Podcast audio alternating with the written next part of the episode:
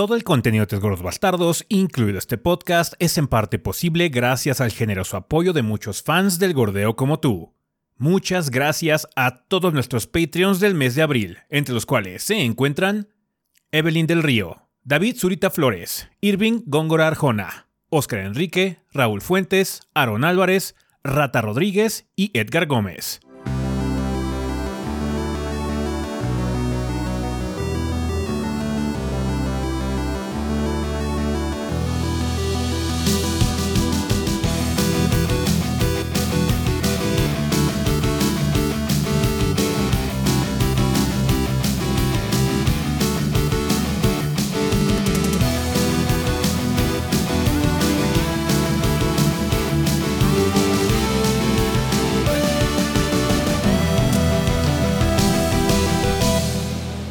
Pedo, banda? Sean bienvenidos al episodio 521 del podcast de los tres gordos bastardos. Yo soy su anfitrión Ezequiel y como aquí encuentro con parte del elenco de los gordos, sea Rafa que anda por aquí y invitadas de lujo que de nueva cuenta nos están acompañando, las chicas de Pixel Beats, Kat, Hola, ¿qué tal?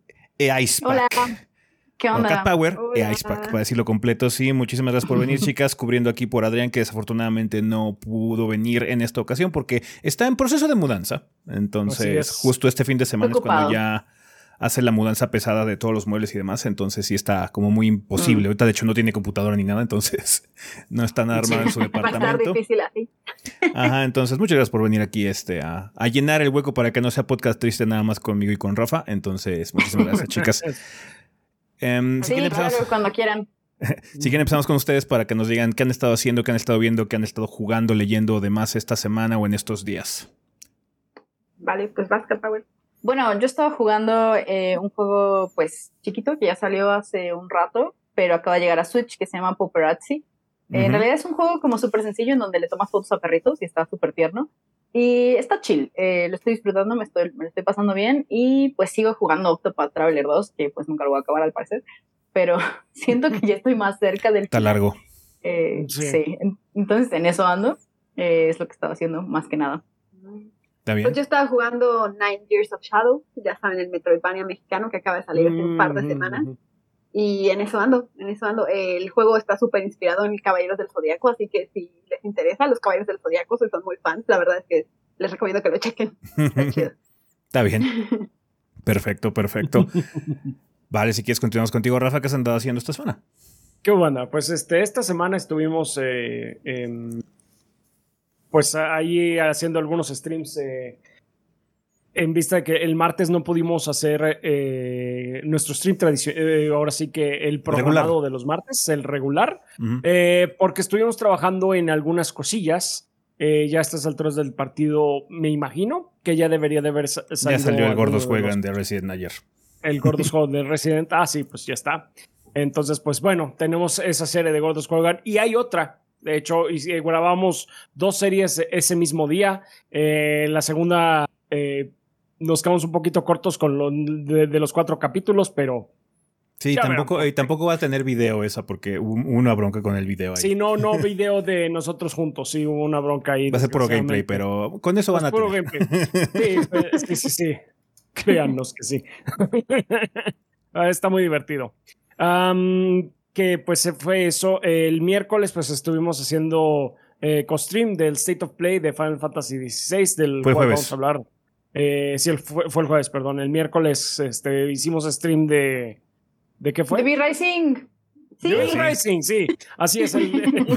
El, miércoles este, hicimos un. Eh, y estuve con, con las Pixels ahí acompañándolas haciendo un stream de, de B-Rising. Estuvimos avanzando eh, bastante bien.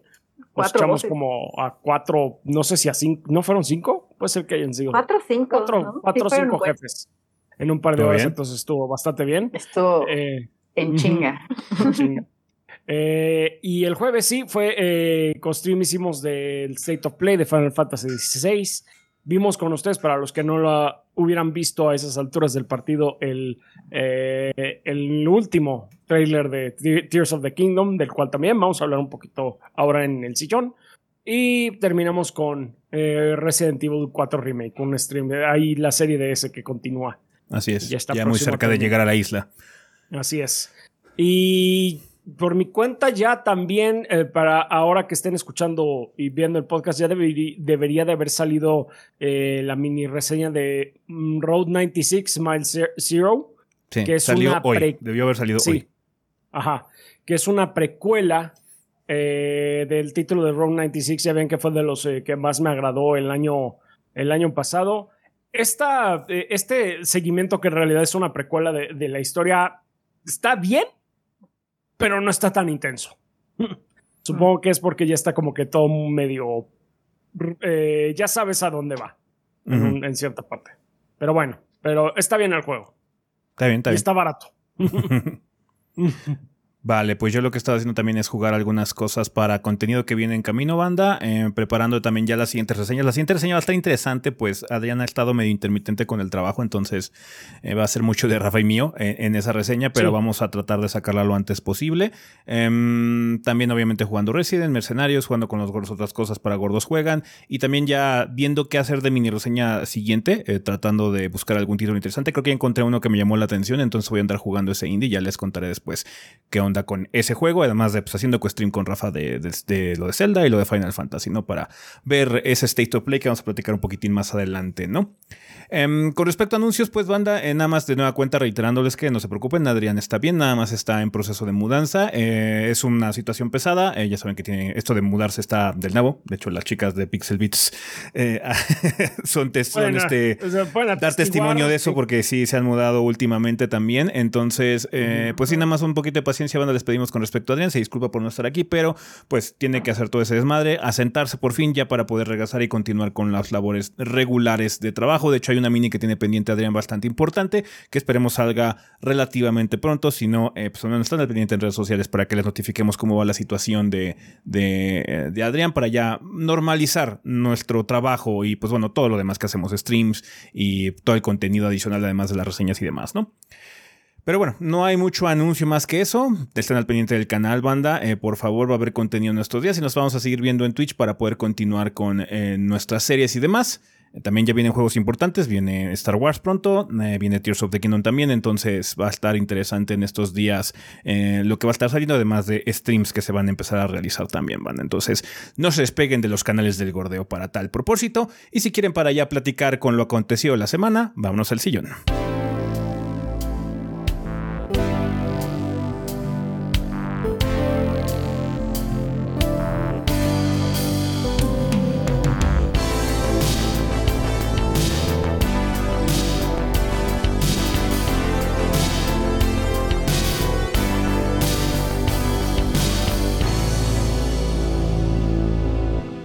Ok, banda, pues ya estamos aquí en el sillón donde vamos a hablar un poco sobre las noticias más relevantes de la semana. Pasaron algunas cosillas, una de ellas fue... Básicamente, no sé si salamos el proyecto, qué chingados, porque hace poquito hicimos un previo de Endless Dungeon. Yo personalmente fui a jugar el juego, fui a platicar con los developers de Amplitude Studios y platicamos de lo difícil que estuvo hacer el juego y que, pero qué bueno que ya va a salir, que bla, bla, bla. Y de repente, naranjas. Delay Watch dijo, ni madres. No se escapa otra vez en Les Dungeon porque se retrasa. Amplitud. Sí, culpa ustedes. sí, puede haber sido mi culpa. Em, o sea, probamos. El juego estaba bien en realidad dejó una muy buena impresión de esto ya está hecho, ya está acabado, ¿no? Pero sí, sí, sí, tiene algunos detallitos en conectividad, particularmente como ellos están en Europa eh, y pues bueno, el grupo con el que me tocó jugar está acá en América, tuvimos un poquito de broncas para conectarnos con nuestro guía, porque éramos dos personas que se iban a conectar con un guía de amplitud para jugar con él. Entonces fue como una, una, una, un proceso un poquito tardado en conectarse. Entonces se ve que tiene mucho de los fierros todavía trabajo, entonces probablemente se deba a eso. Pero bueno, eh, obviamente son puras especulaciones. Lo oficial que dijo Amplitude en Twitter fue, con la fecha de lanzamiento del 18 de mayo a la vuelta de la esquina, hemos reflexionado como equipo sobre el estado de Endless Dungeon. Queremos darle, las mejores, queremos darle la mejor experiencia roguelite posible a nuestra comunidad y pensamos que todavía hay más trabajo que debamos hacer para asegurarnos de llegar ahí. Por esta razón hemos tomado la difícil decisión de posponer el lanzamiento al 19 de octubre del 2023. Y ni siquiera es el retraso más cabrón. Ahorita tenemos uno más cabrón al rato. Así es. Esto nos dará más tiempo para incorporar la retroalimentación de la comunidad para hacer este juego lo mejor que se pueda. Durante este tiempo extra trabajaremos en la progresión meta, balance, economía dentro del juego, así como pulir el título en general y arreglar los bugs. La retroalimentación que obtuvimos durante el último Open Depths nos ha hecho ver que tenemos algo realmente especial en nuestras manos y queremos asegurarnos que el juego alcance todo su potencial. De hecho, sí, o sea, hubo una sesión como abierta también y pues, mm. en general nadie tenía nada más lo que decir. El juego, el juego está bastante padre. Eh, o sea, es un juego muy sencillo, es un, es un roguelite, pero pues, está bien. O sea, está bastante colorido e interesante. Pero sí, parece ser que no fue suficiente. Em, mm. Su involucración a lo largo de este, del proceso de desarrollo ha sido valioso y su apoyo es un motivador enorme para todo el equipo. Muchas gracias por su apoyo y paciencia y no podemos esperar para que vean los resultados. Entonces, yeah, el Nesdoño se retrasa otra vez. ¡Wow! Qué salada, pero bueno. Pues, pues ni casi seis meses, ¿no? Sí. Es un rato. Sí, entonces sí es un periodo así como de polish. Y sí le crees que es para pulir. No, no es de esos de, oh, necesitamos otras tres semanas para pulir el producto. En tres semanas no va a hacer nada. en tres semanas estás huyendo más bien de una fecha. Ajá. ya nada más es cuestión de ajustar algunos detalles, supongo que el marketing o quién sabe. Pero sí, no, no. Este, pues sí, ahora sí. Pues esperemos que quede chingón tomándose muy a pecho los comentarios de, la retroalimentación, este, Amplitud, dentro de todo. Amplitud es un mm. estudio chico en ese sentido. O sea, tiene, tiene el universo de Endless, ¿no? Que Endless tiene como muchos fans, particularmente, pues bueno, este es parte del universo Endless pero sí no son juegos que generen así como una emoción gigantesca. Entonces dependen mucho de complacer a ese core que tienen. Entonces, pues si hubo algún tipo de dato de retroalimentación por parte de la comunidad, eh, que bueno, son los que más, son los que realmente conocen más de este tipo de experiencias o esperan ciertas cosas de los juegos de amplitud, eh, pues supongo que son los que que tienen más peso en cuanto a la retroalimentación, ¿no? Porque, o sea, digo, cuando nosotros vimos el juego, jugamos, la gente estaba muy contenta, se veía muy padre. Obviamente no, se veía como un producto que estaba a punto de acabarse, todavía tenía algunas partes medio burdas. Pero pues, si los fans dicen, no, ¿sabes qué? No está bien hasta la progresión meta, esto no se ve entretenido, el, el, late game o el end game no está como muy eh, recompensante en ese sentido, pues sí, hay que retrasar el juego y pensar mejor las cosas para que pues, la comunidad esté contenta que a final de cuentas son los que van a poner horas y mantener vivo el juego. Porque como este es multiplayer, eh, sí necesitas un grupo de gente jugando constantemente para que la experiencia sea como muy grata para las personas que lleguen a acceder al juego. Porque sí puedes jugar con IA, pero la IA es muy básica en ese sentido. No se siente la misma vibra que estar jugando gente, pues como siempre, ¿no? Eh, este tipo de juegos de multiplayer es con gente hay parches, bots y demás que pueden ayudar mucho, que son muy bienvenidos, pero que no, no dan realmente la experiencia completa y esperemos que Endless Dungeon se tome el tiempo eh, necesario para poder dejar un producto pulido, interesante y divertido. A final del día, eh, el público de Amplitude está esperando grandes cosas del juego. Ojalá que eh, los developers puedan entregarles lo que están buscando. Entonces, ni modo, a esperar hasta octubre, específicamente el 19. Ni modo. Ni modo. Ni hablar. Bueno, y además así ya no compiten en mayo con Zelda, piénsenlo. sí. pero vas a competir con Starfield, Baldur's Gate y lo que sea que no se ha anunciado. o sea, es que ya hay, o sea, antes... fin de año sí se pone perro. Antes había nada más así como, ah, bueno, es que es periodo de fin de año, es como Navidad, güey. Ahora hay tres Navidades. O sea, ese, es a principio de año febrero siempre está de la verga, luego así que, bueno, vamos a atascar abril ahora también, entonces, sí. sí no, ahora todo el año está atascado. Supongo que es culpa también de la pandemia, ¿no? De, se despasaron todos los calendarios. bueno, pues ahora, ahora abril es Navidad. Ahora hay juegos por siempre. Y aparte de la amplificación general de la cultura, en particular como ya estamos siempre al pendiente, ya no tienes que sacar un juego necesariamente a fin de año para garantizar que venda muchas copias, ¿no? O sea, puedes sacar un Zelda en abril, un Elden Ring en febrero y... Claro, y sobre todo estos juegos que son más de nicho, ¿no? Entonces no dependen tanto de, del Holiday, ¿no? Y Black Friday y ese tipo de cosas, que era la razón por la que las lanzaban a fin de año principalmente. Sí. O sea, yo creo que una, una fecha ideal para este juego hubiera sido verano. O sea, en verano no tienes mucho con qué competir. Sale Pikmin, pero pues, o sea, Pikmin es una propiedad muy padre y todo lo que quieras, pero no es Zelda, o sea. Sí, es mucho más de nicho. Ajá, sí. Entonces, pues sí, lástima, pero bueno. Pasando a otras noticias con un juego que quizás debería retrasarse, es Redfall. todo esto, ¿verdad? Hablando de otras cosas. Eh, Redfall saldrá al mercado. Sí, cuéntanos, Jimena, ¿qué pasó? Redfall saldrá al mercado únicamente con modo de calidad. En Xbox Series X llegará con 4K a 30 cuadros por segundo. En Xbox Series S solo a 1440p a 30 cuadros por segundo. Y el modo de rendimiento, o sea, el de performance, será añadido a través de una actualización gratuita posteriormente. Em, recálquese que no hay una fecha fija para este modo de rendimiento, lo cual es un poco preocupante. Yo, no entiendo esto, o sea, no entiendo por qué sacarlo sin esto. Es como... Sí, yo tampoco entiendo. Porque la mayoría de la gente que yo conozco juega en modo rendimiento. Sí. sí. es el, más ocurrido porque es, la promesa de estas consolas nuevas, ¿no? Particularmente el Series X, que Microsoft le gusta pavonearse diciendo que es la consola más potente y la chingada de todo este tipo de cosas. Que pues sí, tiene razón. Eh, los teraflops están ahí, pero pues cuando lo que importa son los juegos al final del día y si el producto este que es uno de tus primeros juegos, si no es que el primer juego que nada más va a salir next gen eh, en, mucho tiempo, o bueno, ocurre en gen ya, pues está como raro que nada más llegue a 30, ¿no? Eh, particularmente porque es un shooter. Sí, No, no es una buena decisión. O sea, como dices, igual y si hubiera sido bueno que lo retrasaran. Un necesito para que saliera con esta madre. o sea, está muy raro. Yo, de hecho, no entiendo por qué no priorizaron el modo performance. Ajá. Y dijeron como, bueno, y después sale el de calidad, ¿no? Porque... Hubiera sido mejor decisión, Sí, yo creo que sí. O sea, como dices, creo que conozco mucha más gente que juega más bien en este modo, en modo rendimiento, en lugar de, del de calidad. Sobre todo porque es un shooter. Sí, sí, no, y, o sea, y como quiera, la, ya más gente tiene pantallas 4K, pero tampoco es como que tenga el 100% de penetración, ¿no? Entonces tiene mucho más sentido que salga el modo rendimiento. Yes. Sí. Sí, sí, sí. de, qué decíamos que cuál era el otro juego que nomás tenía modo este calidad a 30? Ah, sí, Gotham Knights. sí, me dio una vibra medio fea, así de, ay, Dios mío. O sea, yo, la verdad estoy, estoy emocionado hasta cierto punto por Redfall, porque mm. sí se ve como que muy padre el juego y todo lo demás, pero este tipo de decisiones ya me están preocupando mucho.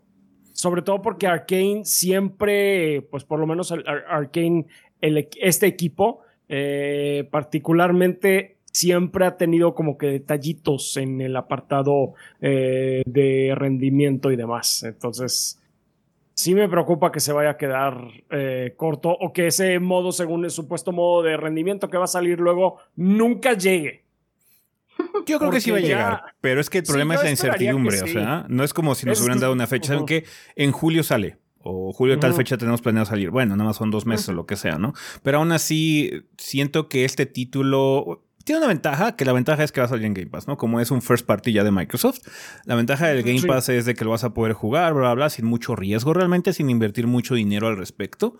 Em, y ver ahí si realmente te afecta mucho la situación de los 30 frames a 4K o si mejor te esperas a que llegue el parche, ¿no? Pero quién sabe si cuando llegue el parche se genere el boom suficiente para que haya gente jugando, para que también... Porque además es un multiplayer también. claro, pues, sí. Esa es la cosa, sí sí, yo la verdad creo que puede ponerse muy divertido. Sí tengo ganas de probarlo y como dices, qué bueno que llega Game Pass. Pero sí, estoy como Rafa, como de, yo estaba muy emocionada y luego vi cosas y luego vi más cosas y fue como de, mm, debería estar preocupada. Es que, no ha, habido, ha habido muchos problemas para Kane para dar como una muy buena primera impresión, porque ha habido, estuvo también la controversia esta de de que siempre ibas, tenías que estar en línea todo el tiempo a pesar de que estuvieras ah, jugando single player, ¿no? Hubo controversia con el gameplay que sacó IGN, que ahí es más culpa de IGN, en el sentido de que el, video que produjeron estuvo como muy del nabo. Realmente no, no mostraba mucho este, la la calidad de gameplay que puedes esperar. Sí, porque si hay, si hay otros, si hay otros videos de gameplay donde sí se ve, ah, bueno, es que estás disparando y que los poderes y que el combo este y que brinco y que hago y se ve como más padre, se ve muy dinámico, se ve muy arcane con los poderes.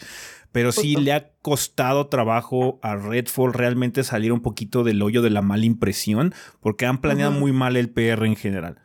Hubo un, muy buen movimiento fue el hecho de que bueno, Rafa fue invitado, de hecho, particularmente a jugar Redfall. Sí, eh, Pero bueno, tú lo jugaste en PC además, o sea, no teníamos Además, sí, exactamente. yo, Lo jugué a, yo lo jugué a 60 frames, porque si lo hubiera jugado a 60 frames y hubiera sido un Xbox Series o algo así, hubiera dicho, qué pedo.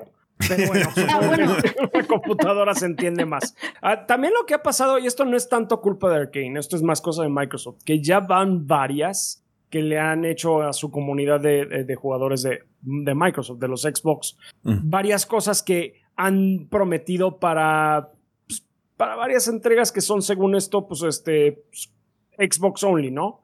Eh, en el caso, por, ejemplo, de Halo Infinite, todavía seguimos mm. esperando el co-op.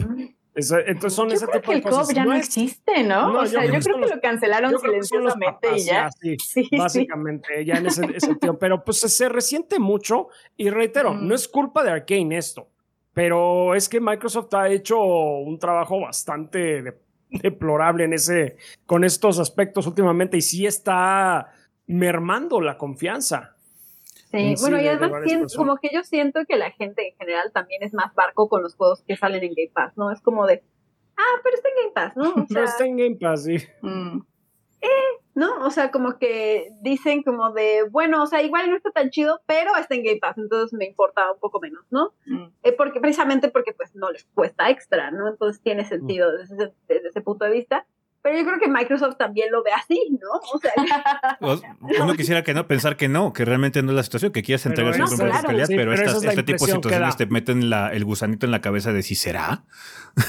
Claro, exacto. O sea, es que esa es la impresión que da. Es como de, bueno, es que ya sabe que ya pagaste el Game Pass, entonces, pues ya qué, ¿no? es como música para toca malzona, así, así está Microsoft. Qué malvada si hay historial de cosas o casos de éxito a posteriori, ¿no? O sea, cosas como Sea of Thieves mm, que se fue mejorando a lo largo de los años, pero tuvo una pésima primera impresión, ¿no? Aún así ha logrado mantener mucho su comunidad y demás, entonces, pero esa primera impresión ah, importa mucho para el éxito y la percepción de la marca como tal, o sea, se generan famas en, esta industria, ¿no? O sea, ahorita estamos esperando Starfield, ¿no? Esta no es fama de Microsoft, es fama de Bethesda. Sabemos que Starfield va a salir con un huevo de books. ¿Por qué? Porque es Bethesda. Entonces, lo que menos quieres es que Microsoft se genere esa fama de que saca juegos nada más incompletos o que tienen el, mm. Las features que tienen no están al 100 de alguna forma y se van a, y se van a tardar años en construirlo, ¿no? Pasó con Sea of Thieves, que no fue un caso muy grande porque es una IP nueva, bla, bla, pero la más importante fue Halo, que Halo fue un pinche lastre todo el año pasado, hasta ahorita a finales, ¿no? Que salió Forja y, la última actualización que ya, bueno, ya tiene cosas de calidad y la comunidad parece estar un poquito más contenta, ¿no? Entonces, son historias de éxito, entre comillas, porque al final sí logran salir del hoyo, pero hubieran sido más exitosos si hubieran salido bien a la primera. Ajá, o por lo menos con pocos problemas, ¿no? Porque incluso situaciones ahorita como el, el remake de Resident Evil 4 tiene broncas. Ajá. la, situación esta del cabello no, no, está chido en consolas. Tenía unas situaciones gráficas raras en PlayStation. El Xbox tenía broncas con el control, pero bueno, se parcha a las dos semanas y ya salió. Pero en general el producto es tan bueno y le faltan. Son pequeños detallitos nada más que no se acumulan lo suficiente como para generar una percepción negativa del producto. Esto ahorita en el previo a que salga Redfall genera una percepción negativa. Igual el juego sale y está poca madre, ¿no? Y no importa que, esté corriendo a 4K y 30 y ojalá que sea el caso porque estaría muy chido que sea un juego vergas. Pero pues el problema también es mucho la percepción. Si el juego no sale bien, si sale con muchos errores, si tiene muchos bugs, si no está divertido, si tiene algún tipo de problemas y le sumas toda esta mala fama que ya se generó antes de que salga, otra vez la misma situación. Vamos a tener un lastre así y en un año vamos a tener así, bueno, ya Redfall ya está chido en año y medio, ¿no? Así como puta madre. Tal cual, tal cual. Pero va a ser lo mismo, como está en Game Pass es como de, ah, ya jueguenlo, ¿sabes? y bueno, también es, es, un poco triste porque pues Redfall es una, es una IP nueva, ¿no? Es un juego nuevo. Este, entonces también creo que esa primera percepción es muy importante para, para una IP nueva y, pues no, no ha estado como tan sólida. Que le ha costado quisiéramos. O sea, yo también vi el cinemático y dijo, ah, se ve bien verga. Y luego vi los gameplays y dije, quizá no tanto. me engañaron otra vez con CG. Esperemos que sí esté verga. Exacto. Así me hypearon con nada. Como siempre. He sido engañada. Bueno, pero ya veremos. Esperemos que sí salga chingón. Sí, hay que probarlo a final de cuentas aquí, pues es parte de la chamba también. Y entonces, pues sí, pero. O sea, un, una IP nueva de un estudio importante como Arkane con una idea interesante, pues siempre quieres ver que salga en las mejores condiciones posibles y desafortunadamente tanto Microsoft como Arkane no están haciendo un muy buen trabajo previo. Vamos a ver ya que salga ya el título, entonces ya, vamos a ver qué tal le va, eh, pero si es una lástima, cuando haya confirmación del modo de performance, eh, yo creo que se lo notificaremos aquí también, manda. Entonces habrá que estar al pendiente, pero bueno, pues sí, como dicen, Game Pass, o sea, por lo menos el, riesgo es muy bajo en ese sentido. Pues sí. Sí. Vale, eh, caso contrario, básicamente un juego que ya está dando las últimas es Dreams de PlayStation. Cuéntanos, Rafa, cuáles son los detalles. Ya va a terminar su, su ciclo de actualizaciones, ¿no? Sí, su ciclo de actualizaciones, porque sí, efectivamente ya va a terminar el soporte técnico a Dreams, pero no se preocupen porque el juego no va a morirse, por así decirlo. A ver, vamos a entrar en detalles. Media Molecule ya anunció que va a finalizar el servicio de soporte para el juego, que es un juego de PlayStation 4 además. Eh, termina en septiembre porque ya se están enfocando en un nuevo proyecto. Eh, comentaron, hemos tomado la difícil decisión de descontinuar el soporte para Dreams después del primero de septiembre de este año para prestar atención a un nuevo y emocionante proyecto. El título, ahora sí, esto es este, importante. El título no se va a quitar de tiendas porque van a poder seguir crea, y comparte. Este, Van a poder seguir creando y compartiendo eh, en Dreams. Nada más que no va a haber ya nuevas actualizaciones, no va a haber eventos hechos por los desarrolladores, ni cosas como los Impi Awards, que supongo que eran así como que eh, premios a la comunidad. Eh, el soporte multiplayer, igual que el de, de, Halo, fueron los papás y ya no, ya no va a pasar. este, y no va a ser actualizado para una versión para el PlayStation 5 ni para el PlayStation VR 2. Entonces, pues eso ya. No es lástima porque hecho para VR 2 hubiera estado muy padre. Pero bueno, vamos, a ver, vamos, a ver, qué es el, qué es el, proyecto, qué es el proyecto nuevo. Igual es Dreams 2. O sea. Maybe. De, hecho, no, ya dijeron que no va a ser Dreams 2. Ah. Eh, pero ah, bueno, sigo un poquito. Ahorita entramos en eso. Eh, Dreams también eh, va a migrar a, más bien el título, antes de eso, el título no se va a quitar de, de, tiendas, va a tener también una migración a un nuevo servidor a finales de mayo y los jugadores van a tener un límite de 5 gigas para guardar sus creaciones. Esto para dar un esfuerzo para preservar la seguridad y estabilidad de todos los jugadores del servidor de Dreams. Entonces, o sea, van a poder seguir creando, compartiendo, nada más ya no van a tener pues, herramientas nuevas al cabo de un tiempo, pero bueno, pues o sea, el juego va a seguir vivo dentro de todo. Ah, las creaciones existentes subidas antes del de este momento, o sea, antes de que se migre el servidor en mayo, no influyen en el límite. Mm. Se van a quitar algunas otras características del juego, eso sí, como la integración con Twitch, entonces eso ya no lo van a tener.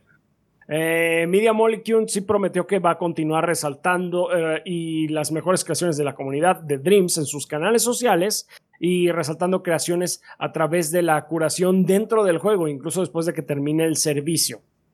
Eh, dentro de una FAQ, el estudio implicó que Dreams no tuvo el éxito suficiente como para seguir trabajando en él dentro de un futuro a mediano o largo plazo eh, aunque los desarrolladores sí tenían el deseo, de hacerlo. Dijeron, aunque siempre hemos tenido el deseo de construir sobre la base de Dreams y expandir la experiencia, cuando revisamos nuestros planes no fuimos capaces de definir un camino sustentable. Y pues básicamente ya también confirmaron, ahí está, que su, su nuevo proyecto no es Dream 2 y no está relacionado con la IP. Ok. Entonces, eh, sabemos que no es un mensaje fácil de escuchar, dijeron, y no fue una decisión sencilla. Dreams ha sido un proyecto muy especial para Media Molecule y ayudar a esta comunidad de desarrolladores de juegos, creativos, colaboradores y soñadores a crecer y expresarse sigue siendo una de las mejores cosas que hemos hecho. Gracias por ser parte de esta aventura eh, con nosotros y esperamos que se unan a la próxima. Ay, qué tierno. pues duró bastante, no me acuerdo cuándo, salió Dreams. Ya hace un rato, ¿no? Como no me acuerdo, creo, que antes del 18, creo que todavía no. ¿Fue en el 18 o antes de.? En el 17. El 17, quizás. Sí, ya llevaba un ratote. Sí, ya lleva un rato activo, entonces. Pues, eh, nunca fue particularmente exitoso porque estos juegos realmente nunca lo son. Incluso con IPs muy populares como cosas como Mario Maker y demás hay un boom muy grande, pero luego se cae, ¿no? Entonces solamente la gente muy hardcore se queda ahí trabajando en estos juegos de creación, eh, porque son muy específicos. Hay que invertir mucho de el tiempo y demás, y no hay un gran recompensa más allá de compartir tus creaciones con el mundo. Entonces, eh, pues sí, es este un poquito eh, pesado mantener estas experiencias, particularmente si usan recursos de servidores y demás. y si no son particularmente exitosas, pues sí, ya está cantado, ¿no? Que se van a morir eventualmente, pero bueno, por lo menos esta cosa... Siempre, siempre fue un experimento, ¿no? ¿no? No creo que dentro de sus planes fuera hacerse ricos, realmente, ¿no? yo, creo que... Siento que Media Molecule muchas cosas las hace un poco por el amor al arte, ¿no? Entonces, como sí, que. Media Molecule sí se siente eso. Ajá, y como que este juego pues era tal cual como para educar niñitos, ¿no? Cositas así, o sea, como de, vean qué divertido crear videojuegos, ¿no? Entonces, pues no, nunca iba a ser así como el super hitazo, mm. pero pues era un, era un buen producto, era muy buen juego. Sí, no, el estaba muy, padre, sí. Sí, sí, Y, se, y, se, hicieron cosas muy padres, incluso durante los primeros meses obviamente tuvimos que despegarnos de, de Dreams, pero me imagino que las eh, propuestas que hay ahí están un poquito más complicadas, ¿no? En ese sentido ya son cosas más refinadas ahorita, ¿no? Entonces, eh, estaría interesante checar Dreams, a ver cómo está, eh, para ver qué hay de creaciones al respecto, pero sí. Em, ojalá que Sony los siga dejando hacer lo que quieran, porque eh, es necesario, siento yo, este tipo de estudios que hacen cosas tan raras, que a final de cuentas quizás no sean mega hits, pero acaban influyendo, ¿no? Después en, este, en, la creación de otros productos, ¿no? Little Big Planet nunca fue particularmente popular, pero obviamente se inspiró muchas otras IPs a hacer lo mismo, ¿no? Entonces sí, em, eh, ojalá que sí. No, no nos pongan a hacer un first person shooter ahorita, los de Medium no, ¿Cómo sería un first person shooter de Medium Super cute. sería, para sueños. Básicamente sería como un slime rancher, yo creo. O sea, sería una cosa de ese estilo. Sí, sería algo así. Sí. Sí, bueno, al menos todavía se puede seguir haciendo cosas y siguiendo. Sí, bueno, y los que ya tienen cosas ahí, pues van a seguir, o sea, van a poder mantenerse con ellas. Eh, lo triste va a ser cuando tengan que cerrar de verdad el servidor, ¿no? Y sea como de, mm, y ahora. pues es que el error de Dreams fue precisamente nunca poder salir de Dreams, ¿no? O sea, si pudieras haber exportado tus creaciones y entonces hacer un exe y que lo pudieran reproducir en otros lados, eh, creo que hubiera tenido más éxito también. Posiblemente sí. Así es. Vale, pues ni modo, Dreams está cerrando un ciclo. Eh, habrá que estar atentos si es que Sony llega a cerrar esto y definitivamente en algunos años. No creo, creo, que sea inmediato, pero yo creo que va a tardar unos años más en que ocurra, porque sí, está un poquito complicado mantener estas cosas. Va a pasar, eventualmente va a ocurrir, pues una desgracia, pero pues sí. Vale, pues continuando con cosas de PlayStation, esta semana hubo un State of Play, eh, pero fue un State of Play muy particular, ya que estuvo enfocado nada más en un juego y fue Final Fantasy XVI. Eh, mucha gente está preguntándose por qué esta situación y es precisamente porque debido a que es un exclusivo de consola, em, o sea, supuestamente hay una versión de PC en algún lugar de Final Fantasy. en, un cajón de Yoshi P. Ajá. Pero de momento solo va a ser exclusivo de consola en PlayStation 5. Entonces Sony lo está manejando como un juego first party, básicamente. Entonces le dieron a Square Enix y al equipo de Yoshi P eh, la oportunidad de estar dentro del marco de State of Play para presentar eh, muchos detalles de Final Fantasy XVI que no necesariamente son nuevos. Ya habíamos visto alguna de estas cosas en su eh, keynote que dio en PAX hace un par de semanas, pero es, ya se mostró una versión condensada más digerible para el público en general y obviamente con la audiencia o los ojos que genera un State of Play como tal. Em, mostraron varias cosas del combate, muchas cosas de los aspectos de RPG, ambientación, un poquito más de las peleas entre icons, que siento que las peleas entre icons sí como que mostraron mucho eh, en ese sentido, eh, mostraron este eh, mucho spoiler siento yo, pero bueno. Em, sí, de acuerdo. Igual. Según Yoshi hay muchas más cosas que mostrar, pero en general siento que la vibra después de este State of Play fue bastante positiva con el juego. No sé, chicas, ustedes si lo vieron, ¿cuál es su opinión al respecto de lo mostrado de Final Fantasy XVI? Me emocioné. Sí, me emocioné, la verdad. como de, ah, se ve muy divertido, se ve, o sea, me gustan mucho los Final Fantasy. Entonces, eh, y me gustan mucho los juegos de acción, entonces ver así como de, ay, ahora Final Fantasy es un juego de acción, para mí sí fue una, una buena este, noticia. Pero creo que para muchos fans sí fue como de, mm, a mí me gusta el combate por turnos, como Cat Power.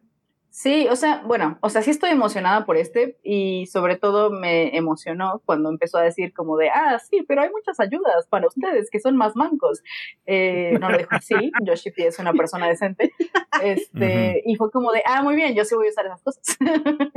Eh, pero sí vi como, como ese dice, eh, o sea, sí vi mucha gente muy emocionada, pero también vi gente que es muy fan de los RPGs, ¿no? Y que juega RPGs como más, digamos, chill, no tanto de acción, que sí fue como de, mm, ya no, this is not for me.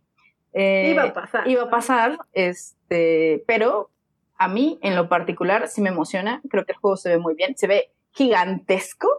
Este, y, de hecho, los, bueno, el combate y como las cosas que vimos de los icons y demás, me recordaron un poco como este vibe de Devil May Cry, Bayonetta, eh, estas peleas como con cosas gigantes, ¿no? Y, también un poco de Ashura's Wrath, de hecho.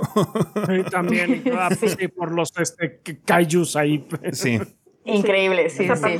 Entonces, estoy, estoy emocionado. O sea, I'm so fucking in. Eh, y ya, quiero jugarlo. Sí, tiene un gran sentido de la escala, ¿no? O sea, sí sientes que estás peleando con titanes, ¿no? sí. se siente muy bueno, y los ambientes que mostraron como del juego en general también me gustaron mucho. O sea, siento que se ve muy, pues, Final Fantasy, ¿no? O sea, es muy high fantasy como todos los ambientes y, ya saben que pues soy una nerda y me encantan esas cosas, entonces es como de... Y vas a tener el lobo. Ah, el lobo, el lobo está bien bonito. sí. sí.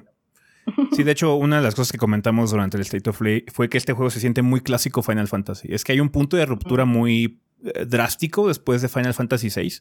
Final Fantasy VI todavía es un poquito tradicional. Todavía se siente como un high fantasy medieval y 6 bits, todo lo que quieras, ¿no? Pero Después del 7 ya pasamos enteramente a steampunk en muchos sentidos y a experimentar mucho con los settings de la franquicia, ¿no? Acabando con la pinche fiesta de despedida de soltero del 15, ¿no? Básicamente. Entonces, este es como un regreso a fantasía más tradicional, em, que también genera una ruptura muy particular porque Final Fantasy, al ser una IP que muta o que ha mutado tan drásticamente a lo largo de los años, hay como muchas escuelas y muchas casas de fans diferentes, ¿no? Hay gente que piensa en Final Fantasy y piensa específicamente en Cloud eh, y Final Fantasy VII, ¿no? Pero hay otros que piensan en Final Fantasy, en Final Fantasy IV, otros que piensan en Final Fantasy XIV, otros que conocieron Final Fantasy con el 13, ¿no? Y el 13 es así como un desmadre, ¿no? Entonces sí...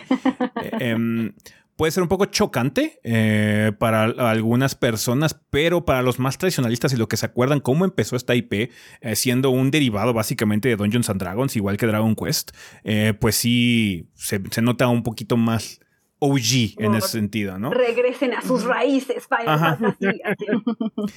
Uh, Yoshi P en particular es muy fan de cosas como Game of Thrones y demás. Se nota mucho en Final Fantasy XIV, en muchos de los eh, temas que ha, eh, ha, tenido el juego a lo largo. De hecho, el final de Aaron Reborn es, un, es una imitación muy particular. Particularmente a, Game of Thrones. a Game of Thrones, porque se siente la imitación particular de un, de un, episodio muy popular de Game of Thrones. Y le ha gustado mucho el politiqueo y el, cosas de choques ideológicos y demás. Y se ha puesto muy metafísico en algunas partes, pero ya es para las expansiones mucho más nuevas, ¿no? Donde hablamos sobre mucho existencialismo, nihilismo, esperanza y todo ese tipo de cosas que son los grandes temas de los JRPGs, pero siempre poniendo en el marco de naciones o ideologías o perspectivas, ¿no? De hecho, hay una parte muy padre en Walker que habla sobre cómo tratar al, este, al, al vencido, cuando estás hablando de una guerra, qué se puede hacer para tratar de tener las cosas y generar una verdadera paz que, que, que, dure, ¿no? Pero hay mucho resentimiento por parte de los derrotados y entonces es una cosa muy interesante y muy padre y se ve que hay mucho de eso en Final Fantasy XVI, que eh, creo que es la razón principal por la cual a Yoshi P se le confió eh, de nueva cuenta una entrega de la mainland, eh, de la main story de, Final Fantasy, ¿no? De la, línea, de la línea principal. Entonces, vamos a ver si esto es el inicio de un de una buena refrescada que necesitaba esta franquicia em, para, pues bueno, traerlo otra vez al centro de atención porque Final Fantasy solía ser una de las IPs más importantes en el, en el aspecto de que cada vez que salía uno eh, era, era algo monumental. Tenía la industria, básicamente. Ajá, pero digamos que de un tiempo para acá esa IP ha sufrido mucho. 15 no es malo, no tuvo un lanzamiento malo, pero no era lo que solía ser. No, no pudo mantenerse en el, en el pensamiento. No se como un referente cultural, ¿no? Sí, no. Eh, no es como Zelda ahorita, que Zelda viene en camino y se siente muy importante. Ajá. Sí, sí, sí, sí. Ahorita, bueno, Final Fantasy XVI se siente ya un poquito más importante en ese sentido, ¿no? Se siente, aparte de que Sony le está metiendo un chingo de varo, este... se siente que el trabajo está más pensado, se siente como un, proyecto mm. con dirección, que es lo que el 15 se tardó un rato en agarrar. La Royal Edition es muy buena porque ya parcha todos esos problemas que tenía el lanzamiento de Final 15, ¿no? Pero sí, cuando salió Final 15 estaba padre, podías ver más o menos por dónde iba, pero no era un proyecto muy concretizado hasta el final, ¿no? Entonces le tomó un tiempo llegar ahí. Final 16 se ve que, no, sí, está planeado y así va a ser, la historia va a estar así y asado y estos son los temas que van a seguir y chingón. Ajá, y el que sigue. Bueno, y se ve también, o sea, eh, estábamos investigando, creo que este es el primer Final Fantasy que con la clasificación M. Eh, y, que va a y que va a tratar temas maduros, ¿no? O sea, tal cual Yoshi P dijo, es que yo quería tratar una dark high fantasy, ¿no? Ser como mucho más oscuro, tratar temas mucho más maduros, tratar temas más oscuros, entonces Eh, por eso es que es una clasificación M, no solamente por la sangre y el gore, que al parecer va a haber mucho de eso, también por los temas que va a tratar. Sí, sí, sí, eso también me emociona, como movernos un poco, ¿no? De, de estos temas que, eh, que traía ya los Final Fantasy, ¿no? Que son como muy típicos. Y pues el mismo Clive no es un adolescente, ¿no? Exacto. un hombre Vamos a verlo en sus 20 y en sus 30. sí, sí, desde, desde adolescente, 20 y 30. Entonces sí, vamos a verlo acompañando por un buen rato. Además, siento que, eh, pues digamos que las preocupaciones que tienen los fans sí son, sí son justificadas, en el sentido de que tú quieres que tu IP como tal se mantenga en muchos sentidos haciendo lo que siempre ha hecho, pero eh, siento que ahorita Square, de hecho, con la apertura que está teniendo con, el, con su cantidad de lanzamientos, te ofrece esas experiencias y las puedes encontrar en otro lado. Aquí es un RPG por turnos, este año está Octopath Traveler 2, o sea, eso es un mm. Final Fantasy old school, pero old school. Entonces, puedes jugar eso.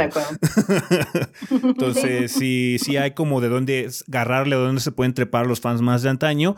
Y me agrada, como dijeron, las, las herramientas que tienen para la gente que no es muy versada en los juegos de acción de poder jugar y sentir que están haciendo cosas padres. Además de que puede ser una curva de aprendizaje, ¿no? ¿Sabes qué? Ahora voy a jugar con todos los anillos y todos los accesorios prendidos, ¿no? Bueno, voy a quitar este a ver qué tal me va. Y quizás te va bien, ¿no? Y luego quito este y quizás te va bien también, ¿no? Entonces poquito a poquito como que te vas adaptando. Además de que hay dos vertientes principales del juego que es como normal, el modo de acción y el modo de storytelling también si quieres, ¿no? Entonces sí hay como muchas herramientas para que no se queden sin experimentar la narrativa, ¿no? Porque algo que ha hecho muy bien Yoshipe es que tiene a su grupo de escritores muy bien entrenado para no desviarse, para no hacer el Nomura, básicamente. Y así como empezar. Por favor. Ajá. Porque, o sea, Final 7 es muy emocionante. Está como muy padre. Estás como intrigado de qué chingados está pasando en el remake de Final 7, pero también hay un gusanito ahí en el fondo de que la van a cagar monumental, ¿verdad? Al, el final no va a tener sentido, ¿verdad? Sí. Va a ocurrir. Oh, no, sí. los camino. Sí. Sí, sí, sí. Sí, da miedo, sí, da, miedo. Sí da miedo, sí da miedo. Pero yo creo que justo con este panel no hay ese miedo, ¿no? Es que no arriesga no gana, Nomura. Podría estar increíble, ¿no? Toda esta nueva trilogía puede ser un hito en el sentido, porque él está haciendo cosas muy interesantes con el concepto de remake, indudablemente, pero sí hay como una preocupación así. Por favor, no la caguen. totally agree, totally agree. todos los santitos así en pero este, este yo me imagino que va a ser algo más centralizado, específicamente porque viene mucho del pedigree de Heavensward, que Heavensward es una eh, expansión de Final 14 muy querida precisamente porque es high fantasy, horror fantasy en muchos sentidos. Tiene que ver con dragones, una guerra de mil años que llevan con los dragones, una ciudad entera. Y hay mucho sacrificio y no es tan normal, así de, ah, ya, matamos a los dragones y, ah, felices todos, ¿no? Es mucho realmente del problema de los humanos, no tanto de los dragones. Entonces, va a estar interesante. E, esa es la emoción que me genera particularmente porque después de haber experimentado todo el chorizote que es Final 14, se siente mucho respeto por lo que Yoshi y su equipo pueden hacer narrativamente. Entonces, este va a estar muy padre, ojalá que sea el caso. O sea, siempre la pueden cagar, pero... Em, claro. Mecánicamente, visualmente, narrativamente, se ve que está muy bien. Entonces, sí, muy, muy emocionante este juego, indudablemente. Podemos estar justo, justo. porque no manches, la música se ah, escucha. Uy, la música. Uy, la música. Masayoshi Soken. Sí, Soken es un genio, es un genio. Eh, lo que siempre les hemos dicho a la gente es que si no van a jugar Final 14, porque es una, es una misión un poco pesada, ¿no? Eh, aventarte todo eso sí puede ser como muy intimidante. Escuchen los soundtracks. Los soundtracks están en Spotify y no mames, son, son, son tracks fantásticos. A partir de Stormblood, que ya Soken se quedó con más libertad, porque Uematsu mm. todavía dirigía mucho de los anteriores y había mucho de los temas principales eran de él y demás. No, ya Soken desde Stormblood se, se, liberó un poquito de esa, esa situación y desde Shadowbringers en adelante ya es Soken completamente. Eh, escuchen, por favor, los soundtracks son muy buenos, banda. Y este se espera que tenga la misma calidad, la genialidad de Soken ahí, porque si ese güey está cabroncísimo, cabroncísimo. Sí pues nada, estoy todavía más hypeada ya. Así, estaba hypeada, ahora estoy mucho más hypeada. y sabes qué me, me, gusta que no hayan dicho, bueno, según yo, no hayan dicho así como de qué va a salir de DLC después del juego. No, es como de, estoy feliz con que no hayan anunciado nada de eso. Ahora es como sé que va a ser un producto entero, solito, uno solo. Ya tenemos Final Fantasy VII Remake para esperar 15 años a que salga completo. Entonces espero que, que este sea como one shot, ¿sabes? Mm. No me sorprendería que fueran DLCs, de hecho, muy estilo de May Cry, que agregaron una torre de pisos para vencer y cosas por el estilo, ya, porque se presta mucho. Sí, sí, sí. Pero nada como muy grande. De hecho, yo creo que podrían incluso llegar a la ruta antigua, ¿no? De sacar un 16-2 o algo así, si es que la historia se puede mm. contar o de extender de alguna forma, ¿no? Sí, sí, sí, sí, está muy... Eso, pues eso es aceptable, pero ya no quiero episodios así. O, que hagan la versión de Chivis, como del Kiss. eso no es aceptable. Para que un día corran Switch. Punish Clyde así de Chivis pues a ver, a ver qué tal le va. En general, pues bueno, este tip ha generado muy buena aceptación y mucha emoción. Junio es cuando vamos a tener, junio 22 me parece, ¿no? Es la fecha de salida de Final Fantasy XVI en PlayStation 5. Em, probablemente llegue a PC después, no sabemos si un año, seis meses o lo que sea. Se ve que hay un contrato de exclusividad con Sony, eh, hay mucho dinero Sony ahí metido. Donde sí lo veo más difícil es en otras plataformas como Xbox. Ahí sí siento que las culeradas que hace Sony. Sí. van a marcar el hecho y no van a estar ahí. Mm, mínimo un año. O sea, si va a salir, va, a ser mínimo. Mínimo. eh, sí, es que. Eso que no va a salir esa madre, no, no, yo eso pensábamos con Final Fantasy VII y. ¿Y dónde está? Y míralo. y mira Final 7. Va a salir para cuando termine, va a salir en un paquete en Game Pass. Probablemente. sí, Probablemente sí. O sea, ojalá, porque o sea, el, caso que tenemos ahorita parece ser que nunca. Entonces sí, prefiero a que sí salga eventualmente a que no llegue a salir, porque sí Sony es bastante artero en esas situaciones. Cuando dice exclusivo, es exclusivo. Ajá, entonces ah, sí. Es como Bloodborne, ¿no? Va a ser Bloodborne. Ahí es peor porque este ellos, ellos son dueños del IP, güey. Sí, tiene más potencial de llegar a la PC. Sony, me voy a llevar mi pelota y la pelota es Final Fantasy sí. sí. son. Vale, pues también este jueves pasado hubo otro momento importante en el sentido de que tuvimos un tercer trailer de Tears of the, Tears of the Kingdom. No sé si este ya es el launch trailer, pero se siente como el launch trailer, ¿no? Se siente que tiene como todos los elementos que tuvimos el, el, launch trailer de Breath of the Wild en su momento, ¿no?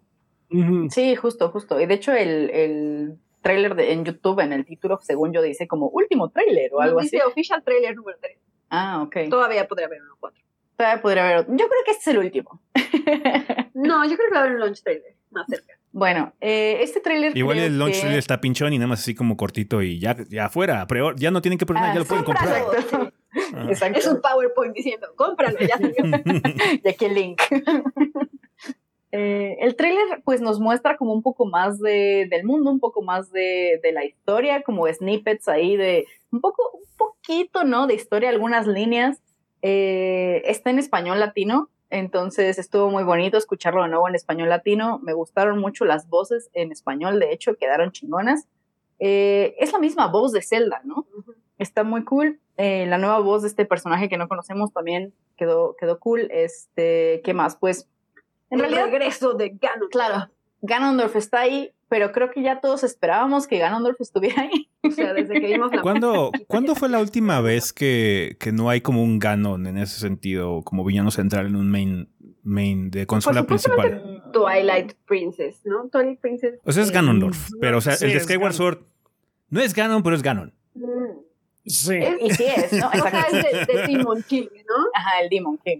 Eh, técnicamente sí es canon. Sí, bueno, es como, por ejemplo, en los, en los, en los mini caps, ¿no? Que era el mago no sé qué tal. El otra cosa. Claro. Ajá, entonces no es como, siempre ha sido sí, como el principal antagonista, pero el final final casi siempre es Ganon, porque pues representa la maldad pura. Sí, o sea, en Twilight Princess parecía que iba a ser el caso, pero no, al final era yo Ganon, ajá. El, el, de toda la historia.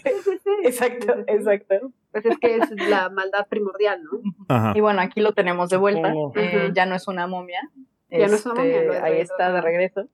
Y vimos también un poco como unos personajes eh, nuevos que el internet este, cree que son Sonai. Sonai, Sonai, perdón. Em, yo no sé qué esperar de ellos. Estoy como, no estoy haciendo teorías en mi cabeza, estoy esperando a jugarlo. Yo también, ya, ya, casi sale, ya para que asusten. Eh, y nada, o sea, vimos ahí un momento muy gracioso en el que Link eh, está arriba como de un mecha que él construyó y pelea como, como otro edificio. Batalla de mecha. Un golem, no era un golem con unos este, goblins encima, ¿no? Una cosa así. Ajá, exacto. Está súper chistoso. Pelea eh, de mechas, básicamente. Sí, sí, justo, justo pelea de mechas en, en The Legend of Zelda, ¿no? Pero con mala coordinación física. y la verdad es que eh, creo que nos muestra un poco más de, del potencial que tiene estas nuevas herramientas que vamos a tener en, en The Legend of Zelda, ¿no? Creo que eh, si ya Breath of the Wild eh, este, tuvo como todo este hype, ¿no? Y, y, que te dejaban hacer un montón de cosas de diferentes formas y que la gente del Internet sigue descubriendo cosas diferentes eh, que hacer y formas diferentes de hacer tal en Breath of the Wild creo que esto va, a ser infinito, sí, va a ser infinito para este juego, ¿no? O sea, creo que todas esas herramientas como de creación y de demás, o sea, va a estar, va a ser infinito y vamos a ver un montón de cosas bien padres. Sí. Eh, y poder experimentar como con un montón de cosas. Y creo que, bueno, esto de nuevo está en el tráiler y, y, está emocionante. Y... Lo más importante de todo es que vas a poder hacer carreta y luego jalarlas con tu caballo.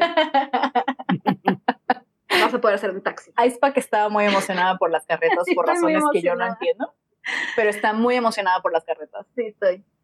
Eh, ¿Y qué más del tráiler? ¿Algo más que ustedes hayan les Hay cohetes, hay rockets. Ah, hay un jetpack, sí. o sea, está, es, es, el jetpack de brazo, pero yo creo que sí puedes hacer una mochilita jetpack con tu escudo, ¿no? Sí, sí, sí. una de las cosas que eh, mencionaba ese que más le habían llamado la atención es que como que no hubo un highlight de ningún shrine. O sea, como ah, que. Es cierto. Ya hice suficientes. No quiero otros 200 shrines, por favor. Estamos con la esperanza de que vaya ya a, regresar el sistema de Dungeons grandes. Eso sería increíble. O sea, imagínense oh unos 6, 7 dungeons chingones con jefes así de grandes como los dragones que mostraron. a mí, ah, a mí o sea, los shrines estuvieron muy bien. Siento que cumplieron muy bien esa, esa, la propuesta que tenía Breath of the Wild como tal, como juego pero sí, este sí me gustaría ver por lo menos ese, un poquito de regresar a, esa tradición de Zelda que siento que Breath of the Wild falló, porque los rollos de Breath of the Wild están culerísimos. Em, pero sí, los, los Shrines, condensar las ideas que había ahí muy, muy padres, en 6, 7 calabozos muy bien hechos, siento que estaría muy padre, pero bueno. Em, quién sabe, ¿no? Cuál sea la situación. Pero en general sí, completamente de acuerdo con respecto a lo del sandbox, es lo que les habíamos comentado. De hecho, desde que, desde que mostraron el gameplay con Aonuma hace tiempo y... Ah, que puedes fusionar armas. todo lo de la fusión está chingón. Ah, ya, ya, ya, entiendo cuál es el propósito de esa secuela. Esta secuela es brindarles un sandbox todavía más amplio a la gente que le gusta eso, además de aspectos narrativos, ¿no? Que se ve que va a haber mucha interacción con personajes, quién sabe me gustaría ver una interacción más directa entre Zelda y Link ahora, porque siempre están como muy separados todo el tiempo. Ajá. Entonces, sí me gustaría que se apoyaran de una forma u otra. ahí tiene una teoría. Que Link hablara. Yo quisiera que Link hablara. bueno, Link nunca va a hablar, tristemente. Quisiera que le quitaran su mudez. Porque en una, en alguna de las cutscenes sí suena así como de, güey, dile algo, dile algo ya, por favor, por favor. Me estresa mucho, pero bueno. Sí, este, ah. sí mi teoría Link es que. Link pues no puede hablar porque Link no tiene dientes. ¿No te acuerdas que puede, puede comer piedras? O sea, Link puede comer piedras con los Gorons, entonces. puedes hablar sin dientes, o sea, sería culero, pero sí puedes hablar. ¡Link! ¡Hilda! ¡Hilda, dónde estás! ¡Hilda! se puede. Ya lo comprobamos. Así que no, no me sirve. Bueno, la teoría de Ice, después de ver el tráiler, es que quizá haya un momento en el que si estén juntos. Eh, porque ya ven que hay momentos en el que Link está con los otros, con, los otros compañeros, ¿no? con Sidon. Con con el pajarito. Entonces tal vez en algún punto... Exacto, en algún punto Zelda pueda ser una de esas compañeros, ¿no? Y, que estén juntos y, sí, pero solo la batalla final con Wind Waker. O sea, tú y tus esperanzas optimistas. No, no, no va a pasar. Pero lo que mi otra teoría es que Zelda se transforma en la mujer lagartija cabra. con la reliquia esa que trae en el collar. Sí, o sea, sí, sí parece ser que tendrá como algo más que hacer que esperar por la eternidad a que Link venga a salvarla. Ojalá. Otra vez, por otra ocasión. En Breath of the Wild hizo un trabajo muy importante de tener a Ganon durante 100 años, así que no vas a hablar más de Zelda en esta O sea, sentarse encima de Ganon por 100 años está chido lo que quieras, pero... Está, cabrón. Tenía que sentarse arriba no, de It's not fun. Mira, no estoy diciendo que no hizo lo que tenía que hacer, pero estoy harta de que Zelda nada más esté ahí esperando, güey. Bueno, de hecho, pues yo creo que por eso narrativamente, incluso el, el, Hyrule Warriors estuvo bastante bien, ¿no? Y de hecho, si hubiera hablado Link en algún momento, hubiera sido ahí. Siento yo. De hecho, justo el Hyrule Warriors, o sea, la historia que te cuentan en el Hyrule Warriors está súper bonita, ¿no? Está muy bien y, amplía mucho, ¿no? Sobre lo que vimos en, Breath of the Wild, o sea, la historia, ¿no? El gameplay, pues, O sea, a mí me gusta, pero pues es, es Warriors, ¿no? Eh, y sí, o sea, me gustaría ver un poco más de eso, pero uff, quién sabe. Lo veo complicado. ya falta poquito. Ajá. Le falta poquito para ver qué pedo. Con que diga, ajá, me conformo. Uy, no. o sea, es que sabes que hasta podrían hacer como de, bueno, no queremos dar una voz al Link, podrían hacerlo hablar con señas. Ya sé, que sea mudo canónicamente. Exacto. Y hable con, con lenguaje de señas. Exacto. O sea, estamos hablando de que Link sería bueno a que, que, tuviera el mismo modo de comunicarse que Paper Mario. Digo, no que Paper Mario. Mario RPG con pura pantomima. ah, claro. Mario RPG. no, que hable con lenguaje de señas. Estaría bien chido. Y lo aceptaría completamente, ya no necesitaría que hablar. Resulta que el héroe o el alma del héroe le quita la voz por todo el poder que tiene todas las veces. Entonces, pues siempre es Chingón. Lo acepto. Nuevo canon, sí, ya, oficial. Exacto. ¿Qué importa? Es, es, es, Pero que se pinches comunique, güey. Algo Nintendo resolvió tu problema. Sí. Está bueno. Pues que sí. un robot como, como a Grogu. Que un robot. También lo acepto. Anyway, bueno, el juego sí ya, ya está por salir, sale en mayo, el 12 de mayo. Eh, y nada, qué emoción. Sí. Sí. de hecho, este, este trailer hizo un muy buen trabajo ya por fin darle su identidad a Tears of the Kingdom, porque había noción de las diferencias, pero el hecho de usar de nueva cuenta el mapa de Breath of the Wild nada más modificado en ciertos aspectos no generaba muy buena espina en muchos sentidos.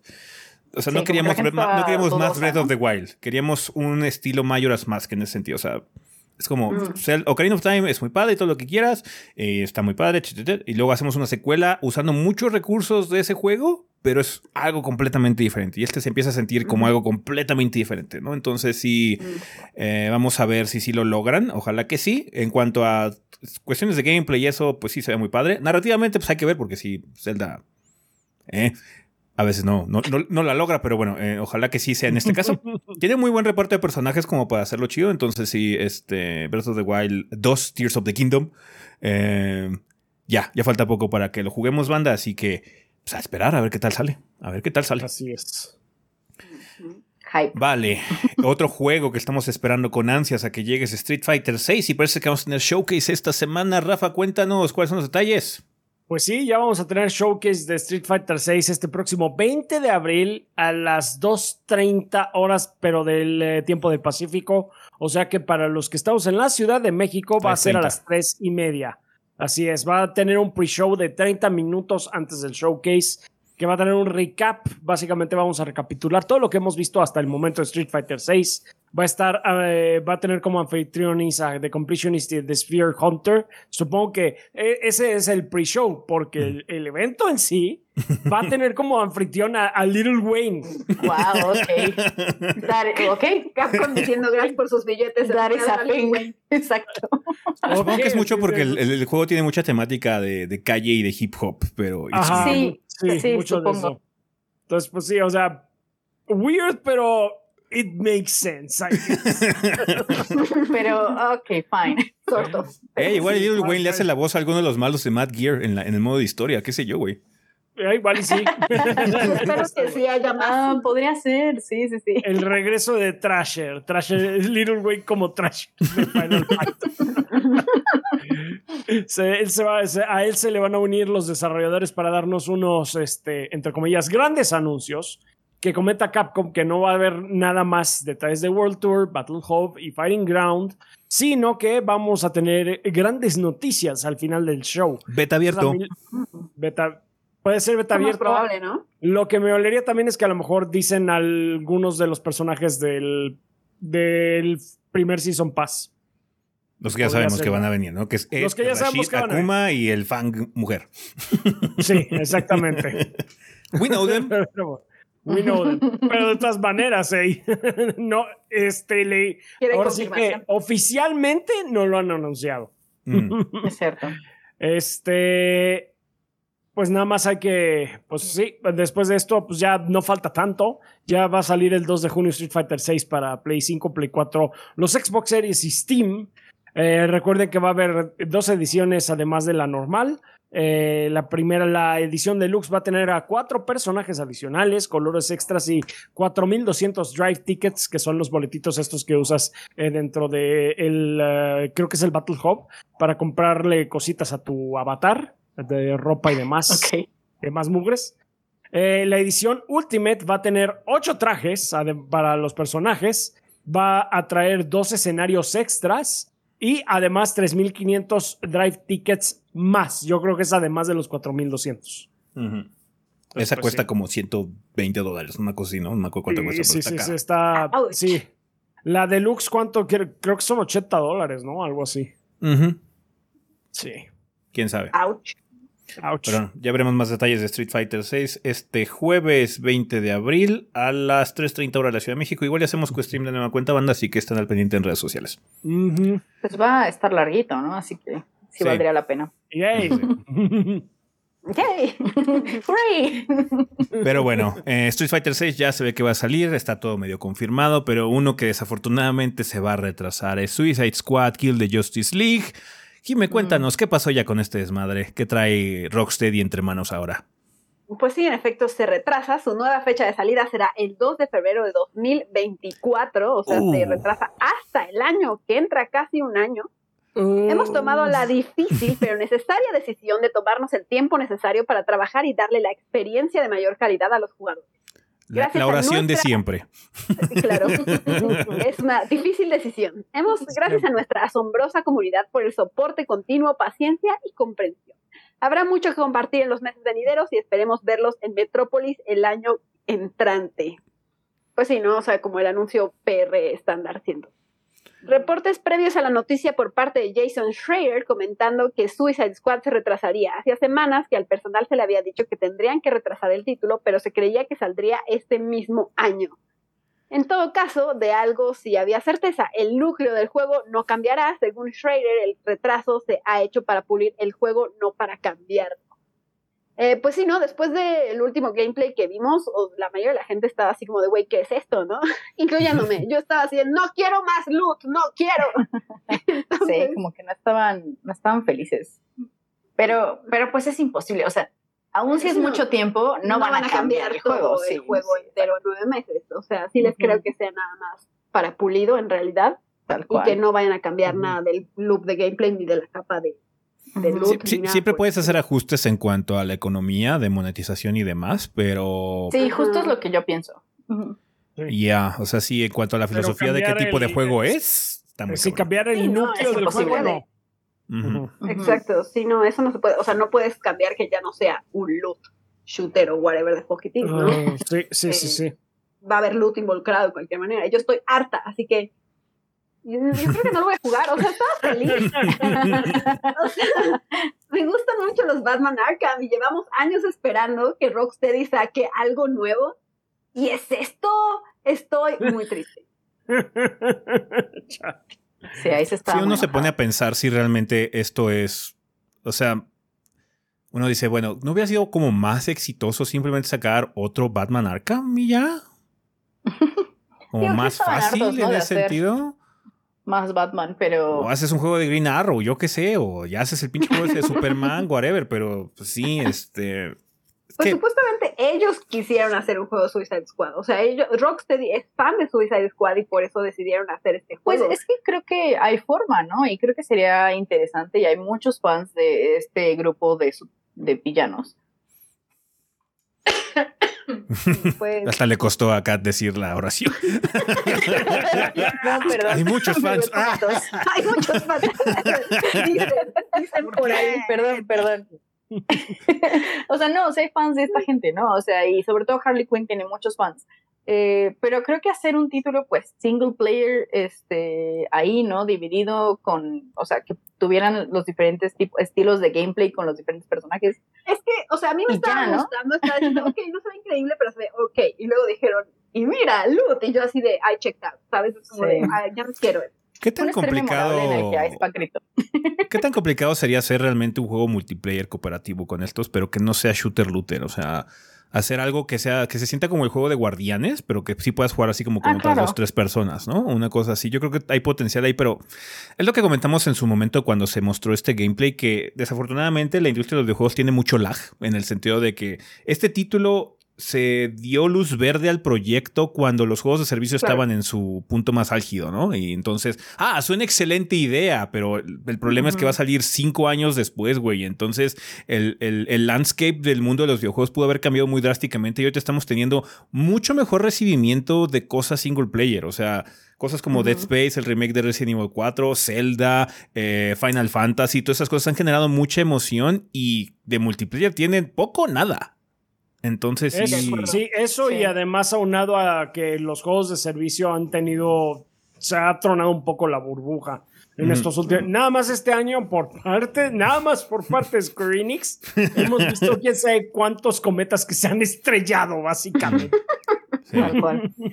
y también de pues, Ubisoft, ¿no? Canceló también varios juegos de, servicio. Ubisoft también canceló varios juegos de servicio. Y no ha podido pues sacar el otro, el de piratas. Y el de piratas, el Skull and Bones, que también son los Híjole, no manches, ese juego pobrecito juego. O sea, mientras más leo de él y, del infierno que están viviendo, pobrecito juego. Pero bueno, cambiando de tema, este, pues sí, it looks.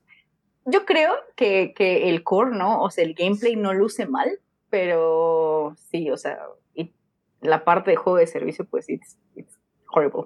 Sí, no, o sea, no, no, o sea, de verdad cuando dijeron, y mira, loot, no, o sea, me perdieron, me perdieron por completo. Fue como de, no, no quiero coleccionar más pinches pistolitas de colores, ya, ya.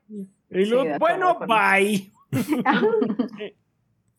Está bien. Sí, sí, pues entiendo, entiendo. Para hay que esperar más para Suicide Squad Kill the Justice League. Desafortunadamente Rocksteady nomás no puede salir con este juego ya al mercado. Vamos a ver si el año que entra ya por fin lo logran. Esperemos, esperemos. Veamos. Vale, pues bueno, Kat, cuéntanos qué sale, qué sí sale esta semana en tiendas y portales digitales, que van a poder comprar ahora sí la gente con su dinero. ¿Qué sí sale esta semana? Bueno, el 18 de abril sale God of Rock para prácticamente todo, eh, PC, Switch, PlayStation 4, 5, Xbox eh, One y Series X y S. También sale ese mismo día el eh, The Mage Seeker, a League of Legends Story. este es un juego de League of Legends. No. Pero no es League of Legends. ¿Qué, ¿Qué lo delató? Pero qué cosa. Sí, que también sale para absolutamente todo. Este, Windows, eh, digo, PC, Switch, PlayStation 4, 5, Xbox One, Xbox Series X, S. También otra cosa que sale absolutamente en todos lados y, que está cool, que estoy emocionada y quiero jugar, es Minecraft Legends. Mm. Ahí es me feo, pero voy a obligarla a jugar conmigo porque es co Eh, anyway, también el 19 de abril sale Final Fantasy Pixel Remaster para Switch y PlayStation 4. Eh, de nuevo, es Final Fantasy, no está llegando a Xbox, tristemente. El 20 de abril eh, sale Arcana of Paradise The Tower para PC y Nintendo Switch. Sale DNF Duel para Switch. Stray Blade para PC, PlayStation 5, Xbox Series X y S. Y finalmente, el 21 de abril, eh, Advance Wars 1 más, bueno, 1 y 2, Reboot Camp para Switch. Y después Dead Island 2 para PC, PlayStation 4, PlayStation 5, Xbox One, Xbox Series X y S. Nice. eso es abril. Nice. Nice, nice. abril ya, ya empezamos este, otra vez con lanzamientos importantes. Obviamente, Advance Wars, que se retrasó desde el año pasado, este, que ya por fin va a salir, qué bueno. Y qué bueno, ya, Dead Island ya es un juego grande, entonces sí. Yep. Yep, yep, yep. Y luego viene. ¿cuánto, falta para Star Wars? ¿Cuándo sale Star Wars? ¿La semana que entra ya después de esto? La próxima semana. Sí. sí sale la 28. Ay, Dios mío, ya empezamos otra vez. y luego sale Redfall con sus 4K y sus 30 FPS. Y luego Zelda, Y luego Zelda, así es. ya, ya se está poniendo intensa. Ya se está poniendo que ya no para de aquí a que acabe el año. No, de aquí. ¿no? Después de Zelda hay un break un poquito largo. Hay un. No, después de Zelda no, no porque. Porque en junio sale algo más. A sí, Street Fighter. Por eso, pero es que Zelda sale que el 12 de mayo y luego hasta el 2 de junio. Quizás son como dos, tres semanitas. hay un break. hay un break. O sea, hay un break. O sea, aquí va a salir de Dylan, luego Star Wars, luego Redfall, luego Zelda. o mínimo que aguante una quincena, sí.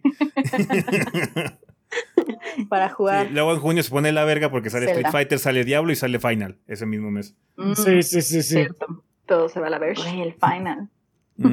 Qué emoción. Vale, pues bueno, banda, eh, con eso terminamos el eh, sillón, así que vamos al tema de la semana.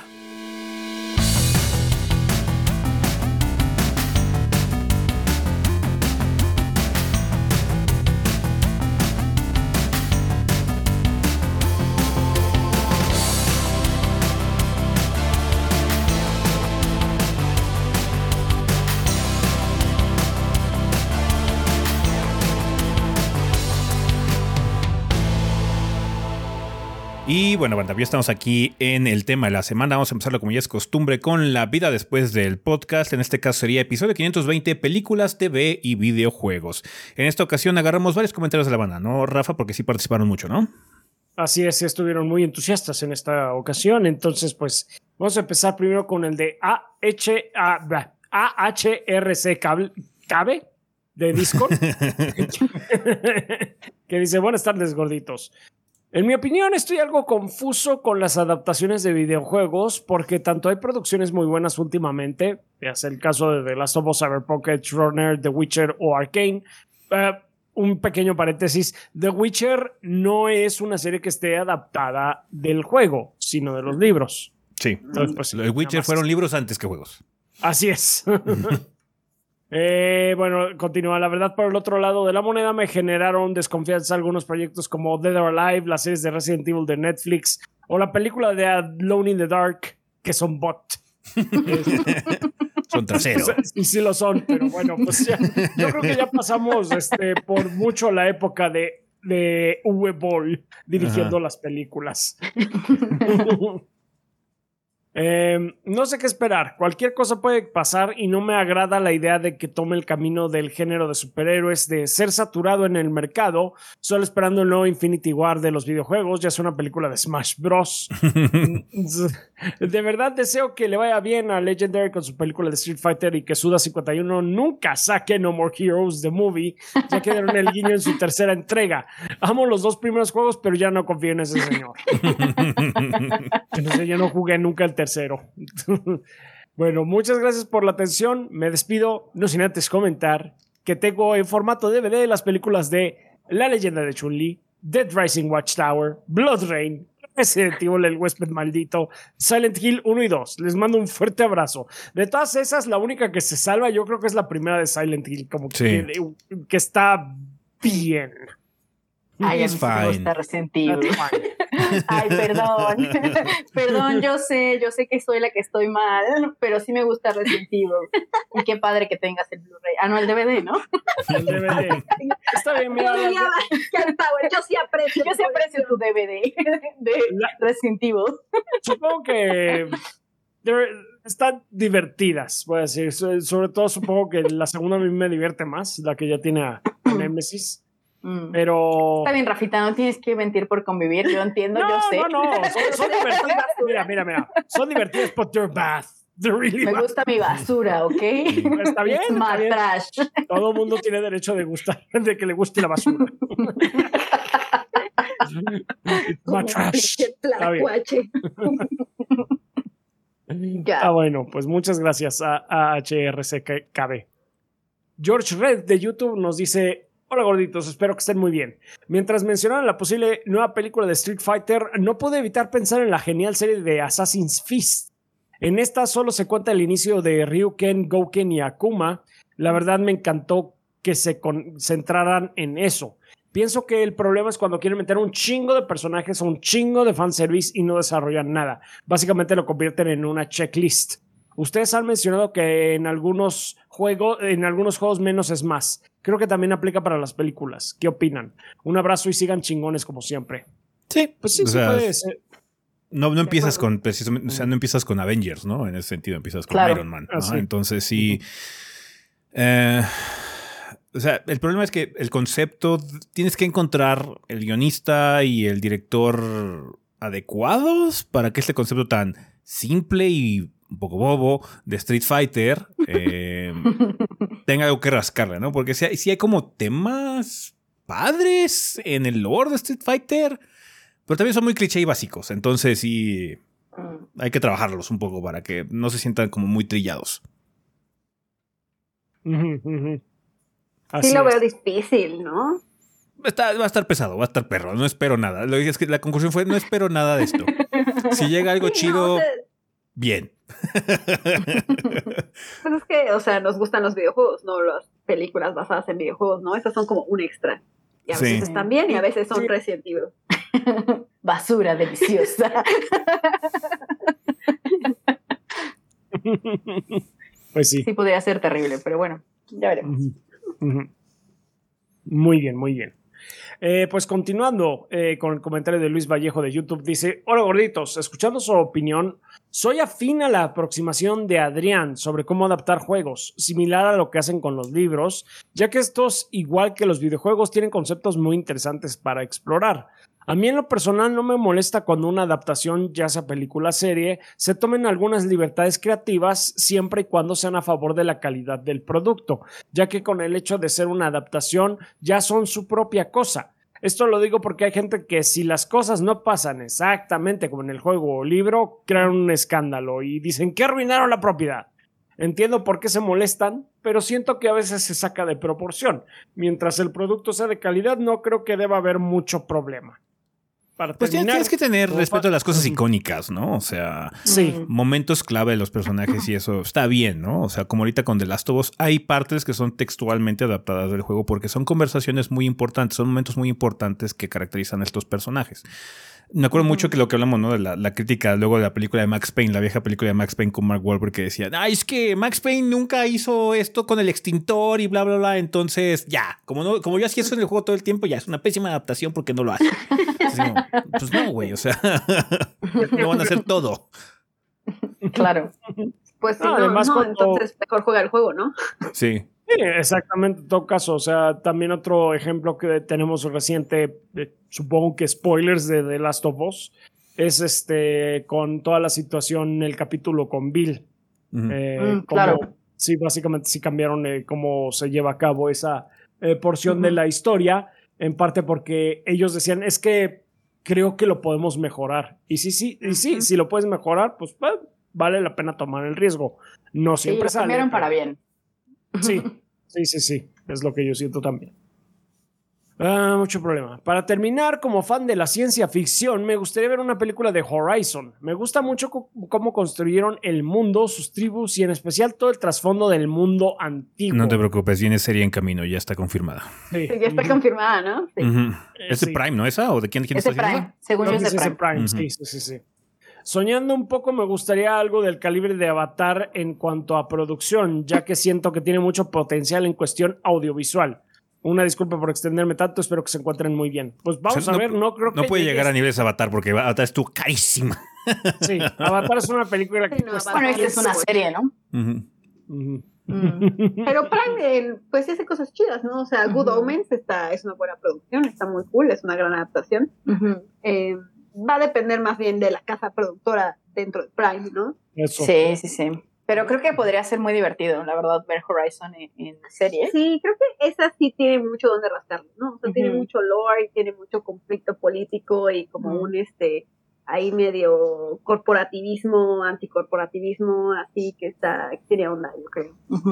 Y bueno, aparte es muy, muy único, ¿no? Visualmente, o sea, está muy padre este mix que hicieron como que como de bestia robot. Se tienen que tomar el tiempo suficiente para que los efectos especiales estén al pelo, porque sí depende mucho de, eso también. Eso sí. eso, eso, está complicado, ¿no? Siento, porque pues no sé, o sea, en, en, Star Wars, en Mando, pues hay muchas hay muchas cosas, hay muchos efectos prácticos, pero pues siento que hacer robots como esos, como en efecto práctico, está, no se puede, ¿no? No, y que se muevan, ¿no? O sea, porque hacer estatuas pues es mucho más sencillo que hacer algo que se mueva. Hacer un animatrónico o así estaría muy Siento que va a estar complicado, pero bueno, podría quedar algo chido. Pues sí. Lo que sí es que seguro vamos a ver muchísimos menos robots. Sí. Sin duda. Supongo que el mismo caso de lo que ocurrió en The Last of Us, que vimos una cantidad ah, mucho menor de, infectados. Digo, salvo de, de, una que otra marabunta por ahí, pero, pero sí eran instancias raras. En fin. Pues ya veremos cómo les queda. Y tenemos ya por último el comentario de Eva Gans de eh, Discord que dice, saludos gorditos, aquí Eva desde el Evaverso para darles mi opinión sobre el tema de la semana que adelanto, me encantó. Mm. Segundo Adrián, cuando dice muchas gracias que las adaptaciones deben ser arriesgadas, pues con esto buscan una identidad estética como producto que las diferenciaría de ser una película más. Ahora, tomar riesgos para tener un producto con identidad puede dar verdaderas joyitas, como la primera peli de Mario, o películas más disfrutables, como la segunda peli de Mario, aunque hubo mucho de por medio. Eh, por un lado, adaptar juegos que tienen un enfoque narrativo la tienen más fácil, pues deben crear una experiencia que condense y maximice, o mínimo sustituyen la parte, eh, en parte la experiencia al jugar, véase de Last of Us. Por otro lado, al adaptar juegos con menos historia, hay que rellenar más, darles volumen a los personajes y construir un contexto un poco más creíble.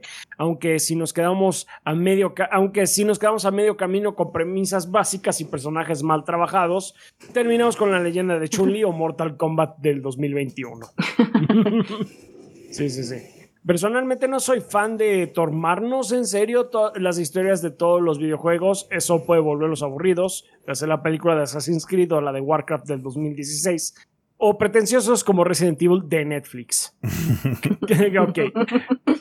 Sí, no, porque los otros no se toman para nada en serio. Mm. Creo que incluso juegos con historias bobas, la gran mayoría, pueden dar películas bobas pero entretenidas, con personajes medianamente bien definidos, mensajes sustanciosos y finales emotivos, si saben jugar sus cartas. Por último, tenemos obras que son más derivativas, pues no adaptan a un juego como Cyberpunk, Edge Runners, la precuela, y Arkane, mega precuela, y suelen gozar de mayor libertad para contar sus historias, y el formato de serie ayuda a que sean más articuladas. Sí. sí. Sí, sí, sí. Nos falta ver, o sea, yo creo que va a, ser un mix muy... Espero que sea saludable, de hecho el mix sea saludable de todas esas cosas. Obviamente no todos los productos que van a salir a lo largo de los siguientes años van a ser de calidad. Desafortunadamente algunas franquicias mm. no lo van a lograr. Em, probablemente una de ellas Street Fighter, de hecho. Puede ser, mira, si estamos... Este, si estamos con los mismos, eh, una gente similar a la que le hizo la serie de Assassin's Creed, que aclaro, yo no la he visto, pero he escuchado mucho, muy buenas cosas de ella.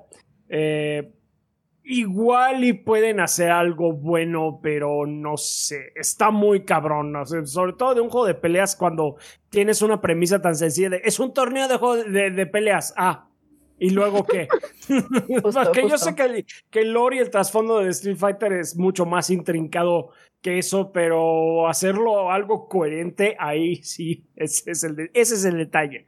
Pues quizás si siguen más bien la historia de un solo personaje y realmente como... Y lo exploran. Lo exploran, de flesh it out, tal vez, ¿no? Y que más bien el torneo sea como el marco de la película y no tanto el foco. Mm. Quizás se puede hacer, ¿no? Pero también lo veo complicado. Yo estoy así como de, no, yo no apostaría por eso, ¿no? sí, no. Es que creo que hay juegos que pues eh, se prestan más, ¿no? O sea, creo que Last of Us, pues desde el inicio un juego que muy narrativo, ¿no? O sea, sí, obviamente tiene pues eh, mucho gameplay, pero al final, o sea, creo que pues tenía una historia, exacto, tenía una historia y, era una historia como más o menos compleja y ya tenía personajes desarrollados, ¿no? No como, pues, la misma película de Mario, ¿no? Que creo que es una historia súper sencilla eh, y ya está. Sí, pasa, pasa por la divina providencia. Si quieren, este, podemos eh, ya pasar, de hecho, al tema de esta semana, que es como una extensión de la anterior, ya en específicamente hablando de la película de Mario Bros, porque bueno, ha sido un, un momento bastante importante en el sentido de que ha sido una película muy exitosa. Eh, eh, mucha gente la, la ha ido a ver, en general todos aquí la hemos visto y creemos que es una película exitosa en el propósito que cumple. No es nada del otro jueves, es una película muy básica en muchos sentidos, eh, pero eh, llena las expectativas con la propiedad. Es un, es un, producto adecuado para el tipo de propiedad que está manejando, que es Mario, que realmente no, no se presta como para nada muy complicado. no vamos a tener un The Last of Us con Mario, obviamente, porque no hay nada ahí. sí, no. justo, justo. Pero aún así, eh, este, si quieren, para empezar de forma interesante, porque creo que la opinión es positiva de todos, Si quieren, empezamos con lo malo para acabar con lo bueno, cerrar con, todo lo positivo. Si quieren, chicas, cuéntenos qué es lo que no les gustó de la película de Mario, que me imagino que va a decir muy poco porque, pues digo, el producto ha sido bastante disfrutable, ¿no? Mm. No sale Yoshi. Sí sale Yoshi. o sea, hay unos Yoshi. ¿Y sale Yoshi en la escena post créditos que no te quedaste? Y sale Yoshi en la escena post créditos. Bueno, el huevo, pero no sale Yoshi. Ah, ¿No es así que es un huevo random de un Yoshi que no, es Yoshi? pero eso es huevo, no vemos a Yoshi, vemos el feto ingeniero, ¿sabes? Esa no vemos al huevo. esa escena postcréditos es básicamente el equivalente de Ant-Man regresará en algo así. Sí, Yoshi volverá en la siguiente película. Sí me emocionó que vaya a salir Yoshi en la Pero no, una cosa que no me gustó es, eh, creo que la película va muy rápido. Creo que va excesivamente rápido muchas cosas y no se detienen eh, ni un segundo a, dejarte respirar, ¿sabes? Es como de, vamos a lo que sigue, vamos a lo que sigue, y a lo que sigue. Y creo que eso eh, perjudica un poco la película porque realmente sientes que nunca tienes un respiro y pues eso también provoca que muchos de los personajes pues no se sientan tan desarrollados como podrían. Estar, Ajá, o sea, como que hay ciertos, eh, los personajes según esto tienen alguno que otro conflicto que se supone que vamos a explorar y a resolver de alguna manera. Y no cuando parece que, ah, ok, esta es la escena, aquí es en donde va a pasar. Al final es, nope, vamos a lo que sigue. Es nada más un segue pequeño a la siguiente escena de acción. Porque es acción todo el tiempo. Es, Todo el tiempo está pasando algo. Y digo, es, es, muy divertido, pero pues si le tratas de rascar más es como de, bueno, en realidad solo pasaron dos cosas, ¿no? sí. sí. Entonces eso fue lo que no me gustó. Creo que sí, el ritmo de la película sí está exageradamente apresurado, pero, eh, pues es mínimo, ¿no? Igual lo puedes disfrutar y... digo, como digo, en general la película es, buena, o sea, la, película está muy padre, ¿no?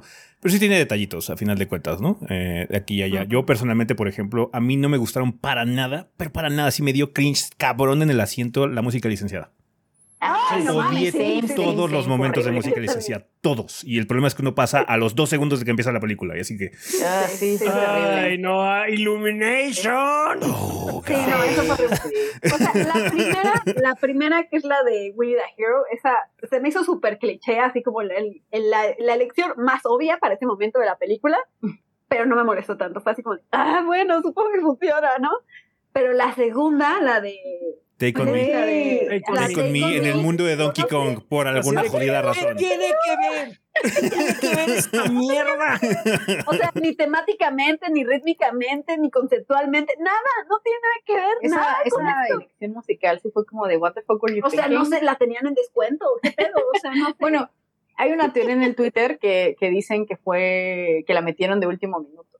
pues sí se este, nota, ¿no? Es como... Pero, pues, bueno, es un... Es que aparte, o sea, tienes dos franquicias, en este caso que es Mario y Donkey Kong, que tienen soundtracks hermosísimos. Impecables.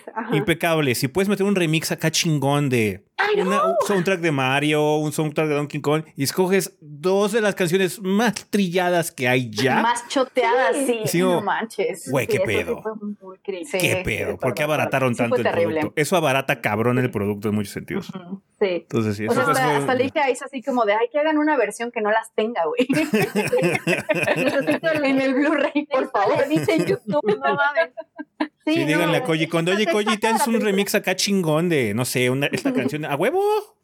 ¿Qué onda? el piano en llamas, güey. O sea, el piano en llamas con Koji Kondo, güey. si no haces esta canción, entonces voy a ponerte conmigo, ¿sabes? Lo hubieran extorsionado de ese modo y la hacían. Oh, sí, lo, tenían a alguien de rehén y lo cumplieron, no sé. Fue el equivalente a dispararle a alguien sí. Uf, no, ah, sí, no, estoy completamente de acuerdo. Se saca muchísimo de la película. ¿Tu Cat? ¿Algo que no te haya gustado aparte de lo que ya mencionamos? Pues creo que mi queja era esa, ¿eh? O sea, ¿sabes? La música no me latió nada. Bueno, esa, esa parte. Esa, esa, son más es, Exacto, el resto del soundtrack está chingón. Eh, creo que es eso, básicamente. Bien. Ah, Rafa, algo que quieras agregar y después ya nos vamos a todo lo vergas ah, que tiene la película. Pues eso yo creo que sería, estoy de acuerdo con ustedes en de que tiene el ritmo, básicamente es vertiginoso. O sea, no, no, no hay ni un momento de, de pausa que, que entiendo por qué lo hicieron también, porque es así de, es que tenemos que mantener la atención de, de los niños, supongo. Entonces sí. nada de desarrollo de personaje ni nada de eso. Que por otro lado, pues yo, yo no fui esperando eso, entonces no me molestó tanto.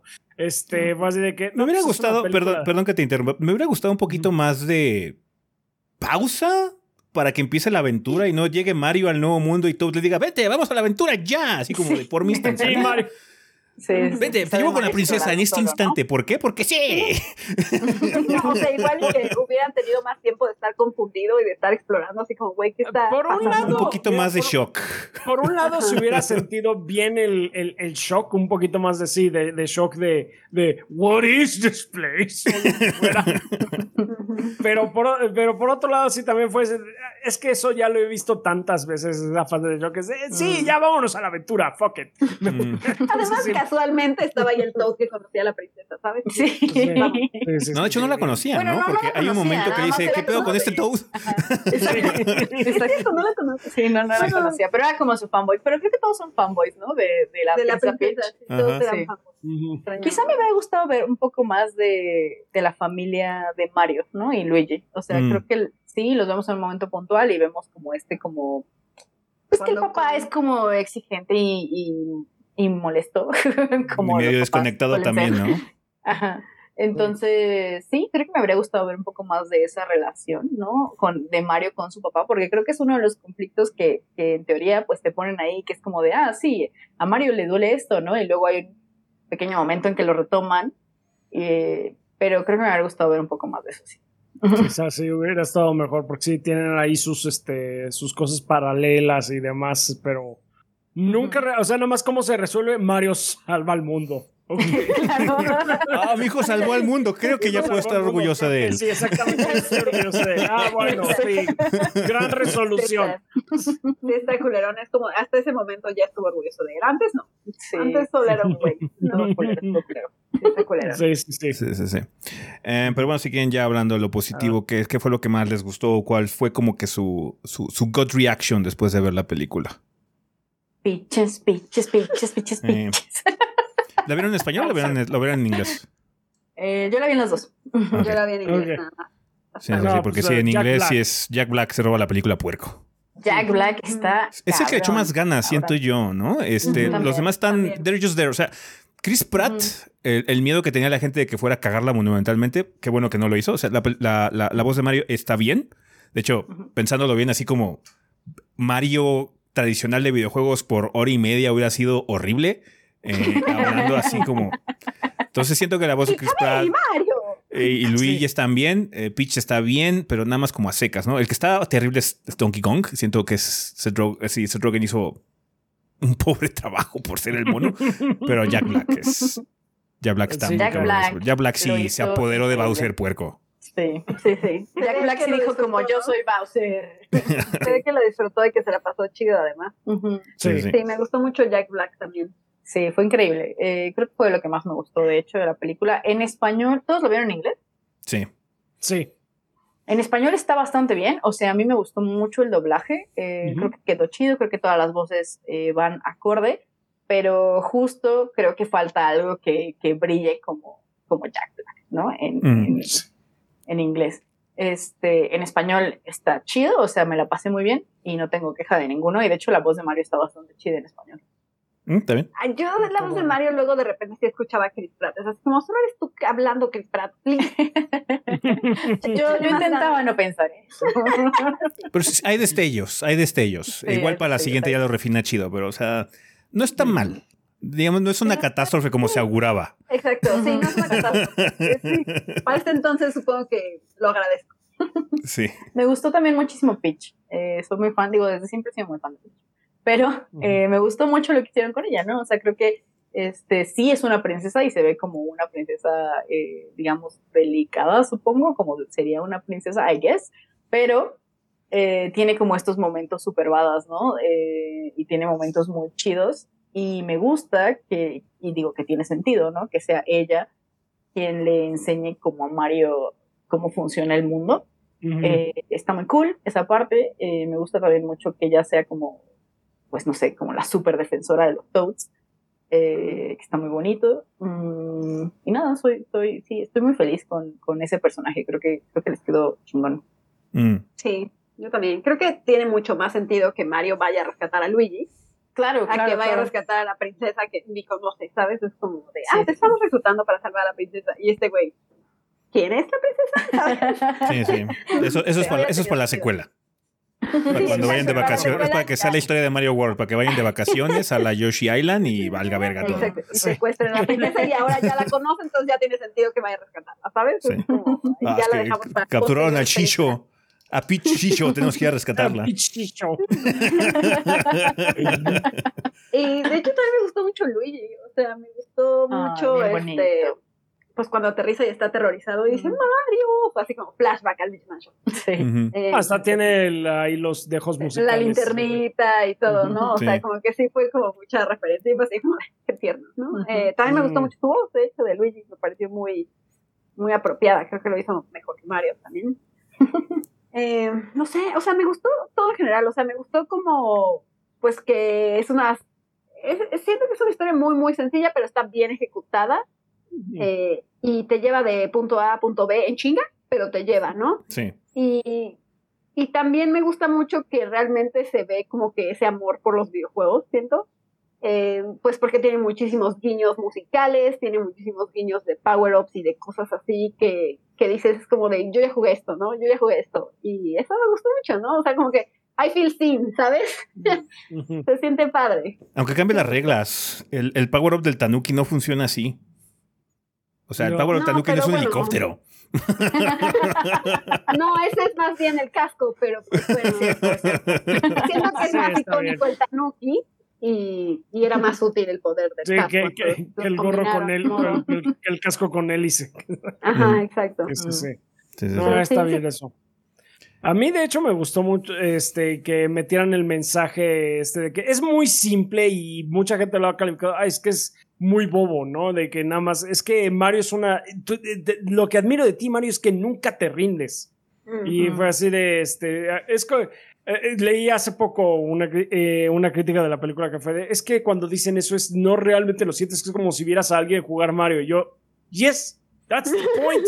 That's the point, exacto. Por eso, por eso es que me llegó a mí, porque básicamente es eso, el sentimiento que uno tiene, pues cuando, bueno, al menos cuando más chico, cuando jugábamos eh, los títulos de Mario, y si nos costaban más trabajo. Hay una implicación un poco, o sea, podrías derivar algunas cosas de eso. Eh, realmente estamos jugando con una persona enferma que no tiene terminales nerviosas, entonces puede recibir mucho abuso y se puede seguir levantando porque, o sea, se madrean a Mario cabrón en esta película. se lo super Entonces, digo, creo que Mario está enfermo, tiene alguna condición médica o algo así, güey. en realidad, Mario es en realidad un alien, mi tesis. De hecho, cuando Donkey Kong se lo está madreando es como de, pero, eh, como igual, ¿no? o sea, qué chingados. Es un homúnculo, ya lo vimos. Pues ese es el problema. De hecho, yo preguntaría: este es este, esta película es su propio universo, ¿no? Porque tiene como sus propias reglas. Sí. Bueno, pues que ni modo de que lo mataran y luego saliera a Mario. O sea, no, yo, yo, digo más que nada por el hecho de que están definiendo a Mario como humano. O sea, si te pones a pensar en el reino de los juegos donde ya existe New Donk City, donde Pauline es realmente la mayor, ahí sí hay humanos. Mario no es un humano. Es cierto, es cierto, y se ve diferente. Entonces, esto es como que su propio universo donde los humanos son como Mario. sí, sí, sí. Por lo que yo entendí también es que dice que hay muchos universos, ¿no? O sea, que hay muchos mundos, que hay muchas galaxias, implicando que hay mundos como New Dawn City y que también existe Super Mario Galaxy, ¿no? O sea, como que yo lo sentí así, ¿no? Como que implicando que el mundo es muy grande y en todos las reglas son diferentes ahí, ¿no? Pero bueno, no hay que profundizar tanto. La película es muy tonta como para que no, no está mal, o sea, pues es como los cómics, no existe. Cuando vas a, cuando ves el universo de Marvel del, del, cine no tiene nada que ver con los cómics, es su propio universo. Entonces, las películas de Mario puede ser su propio universo, o sea, que tiene sus propias reglas y quizás sea, bueno, sí, es que aquí los humanos se ven así, bla, bla, y todo lo que quieras, ¿no? Entonces sí, está, está un poquito diferente.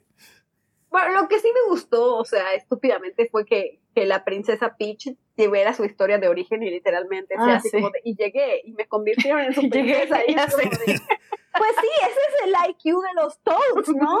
es el nivel de inteligencia que manejamos. Sí. Justo. Sí me dio Estuvo muy chistoso. De hecho, los spoilers, los bebés, están muy tiernos. Ah, los, ah, los Sí, sí. Mm, ¿Qué más? Bueno, los guiños musicales están muy padres. O sea, creo que fue de las cosas que más me hizo feliz. Los remixes como de las canciones de Mario. Eh, hay un momento en el que escuchamos el DK rap. No sé, como cositas de ese tipo me gustaron mucho. Como esas eh, diferentes tonaditas, ¿no? Y como diferentes momentos nos escuchamos como jingles o, pequeñas cosas que o efectos de sonido. exacto. Sí, los leitmotivs. Entonces, eh, Otra cosa que me llamó la atención es que pusieron como más ñeros a los a la familia Kong, ¿no? En ese sentido, el Diddy Kong está como muy está como muy raro el Diddy Kong que sale en, la película, siento yo. De verdad, no sé, o sea, siento que salió demasiado poco para notarlo. Bueno, no, el look visual, eso estoy diciendo el look visual, como personaje, no, pero así como look visual, así como, ¿qué pedo con ese Diddy Kong? está, está, más largo, ¿no? Y, y grande, no sé, sí, sí. Está raro, pero bueno, sí. El, de hecho, el Cranky Kong sí es, un muy buen, es una muy buena versión de Cranky Kong. Eh, eh, sí, está, está, cagado. Está, cagado, está cagadón, sí. Entonces, sí, muy divertido en general. Y pues creo que digo, esa es la, la, la, generalidad ¿no? de la película. No. Si vas con la idea adecuada, en ese sentido siento que es una película muy. Eh, muy adecuada para el tipo de propiedad que tenemos. Es para llevar a los niños, para tú divertirte si tienes algún tipo de conexión con la franquicia, porque hay muchos guiños ahí. y, y los usan de forma un poco excesiva a veces, pero no te saturas, no te sobresaturas, porque sí hay muchas referencias, pero a veces son tan oscuras o son tan chiquitas en el sentido de que, ah, mira, ahí hay un póster de Punch Auto, aquí hay uno que es del, está el edificio del, de, la, de la hamburguesería, ¿no? Donde este, trabajaron este Luigi Mario en el Game Watch, ¿no? Una cosa, no, creo que es hamburguesería o, este, pastelería o lo que sea, ¿no? Una cosa así, salen cositas así muy chiquitas y pues te puedes ahogar mucho en algunas partes porque si quieres ponerte a buscar y si es como muy aguerrido igual y si es demasiada información. Si no, nada más tomas lo que, lo que te llama más la atención. Uno de ellos es la música. De hecho, siento que se siente muy, muy padre. Todos los momentos musicales, obviamente, fuera de los licenciados que ya hablamos. Entonces, sí, está, está bastante padre. Eh, aún así, sí entiendo la desconexión que hay con la crítica y, el público en general. Veo por sí, qué. entiendo, lo entiendo. que pues genera mucha controversia. Sí, genera mucha controversia. Hay mucha gente que está como muy salty en ese sentido, eh, pero es lo que hemos estado platicando en los streams, que hay, la desconexión se entiende por qué. Porque esta película animada, si hubiera salido hace unos años, hace una década, quizás hubiera, recibido, hubiera sido recibida de una forma muy distinta, pero creo que ya después de todo el trabajo que ha hecho Pixar a lo largo del tiempo y mucha la penetración de anime que hemos tenido en Occidente, ya el concepto de animación se espera un poco más de él en algunas, en algunas instancias, ¿no? Entonces es entendible por qué algunos críticos no conectaron con esta porque se siente como una película de hace tiempo, pero aún así no diría que es un producto deficiente, es un producto que muy adecuado para la propiedad que está manejando, ¿no? Entonces, eh, eh, es entendible, pero lo que le decimos Chicho a la gente, no se, no se molesten, ¿qué importa? O sea, si tú vas y la ves y te gusta y llevaste a tu primito o lo que sea, o a alguien, o a tu amigo de la infancia que jugaban Mario juntos, lo que sea, y se la pasaron bien, eso es lo que importa al final del día, ¿no?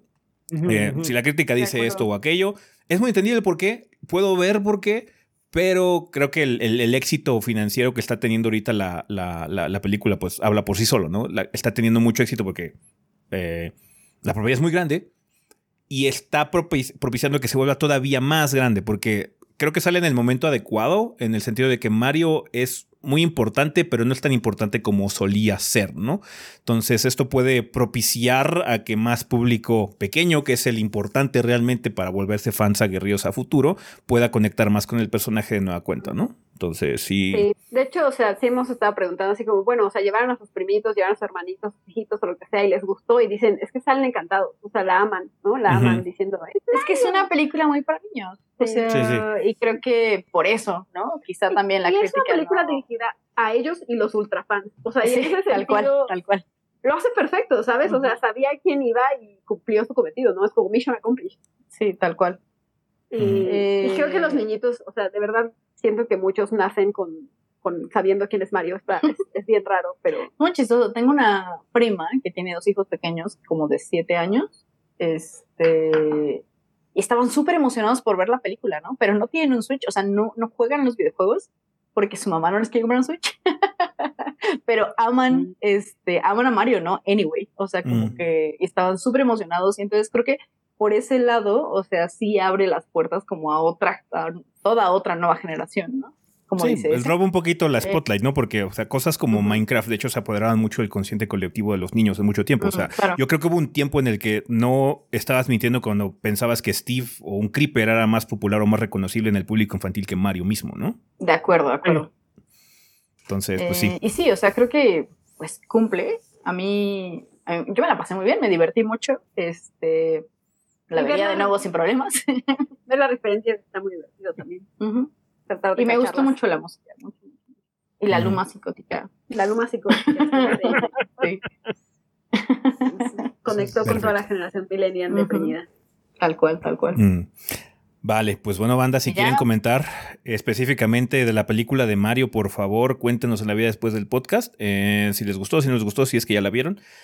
Eh, para que nos digan qué opinan sobre esta situación y qué les gustaría ver, por ejemplo, en la secuela potencial casi confirmada ya con el éxito financiero que ha tenido, eh, de, una posible secuela de Mario, ¿qué les gustaría que se abordara? ¿Qué les gustaría ver de las cosas que se han eh, mostrado? Eh, se ve que va a ser muy ligado a Yoshi, probablemente, entonces se espera cosas de Yoshi Island y Mario World, probablemente, pero bueno. Sí, justo, más, más estilo en Mario World, ¿no? Podría cambiar, igual y es este Mario Sunshine. Who knows? Mario no lo creo. En todo caso, Mario Galaxy. más a Mario Galaxy. Sí, Mario Galaxy es más probable, ¿no? Porque ya hay Luma. Sí, sí, sí. Pero ahí, ahí, también está el problema, ¿no? De qué onda con Rosalina. ¿Qué es Rosalina entonces? Yo creo que es un alien, o sea, ah, ella, o sea, si viene de otro universo, es la diosa de ese universo. ¿Dónde está Daisy? ¿Por qué, por qué, por qué Nintendo odia a Daisy? ¿Por qué le gusta matar a Daisy cada vez que puede? Porque así nos llegaron un montón de comentarios en TikTok así de, pero ¿por qué nadie habla de Daisy? ¿Dónde está la yo mejor? Creo que, yo creo que sí volverá, o sea, yo creo que sí va a venir, pero va a llegar después. ¿Reinterpretarán lo que ocurrió en el manga? ¿Matarán a Daisy igual como lo mataron en el manga? Eso está muy dark, así que voy a decir que no. Pero tal vez introducen a Wario y a Waluigi también, o sea, son parte del universo. Quién sabe, yo creo que no los van a introducir. la verdad. Están muy feos, ojalá no. No, no, no, porque eh, como que. Bueno, sí, quién sabe. no voy a ofender a los fans de Luigi. Who knows? Vale, pues una banda, coméntenos una vez después del podcast, por favor, eh, sus opiniones respecto a esta película de Mario. Vamos a terminar ya la sección del tema de la semana, así que a comunidad.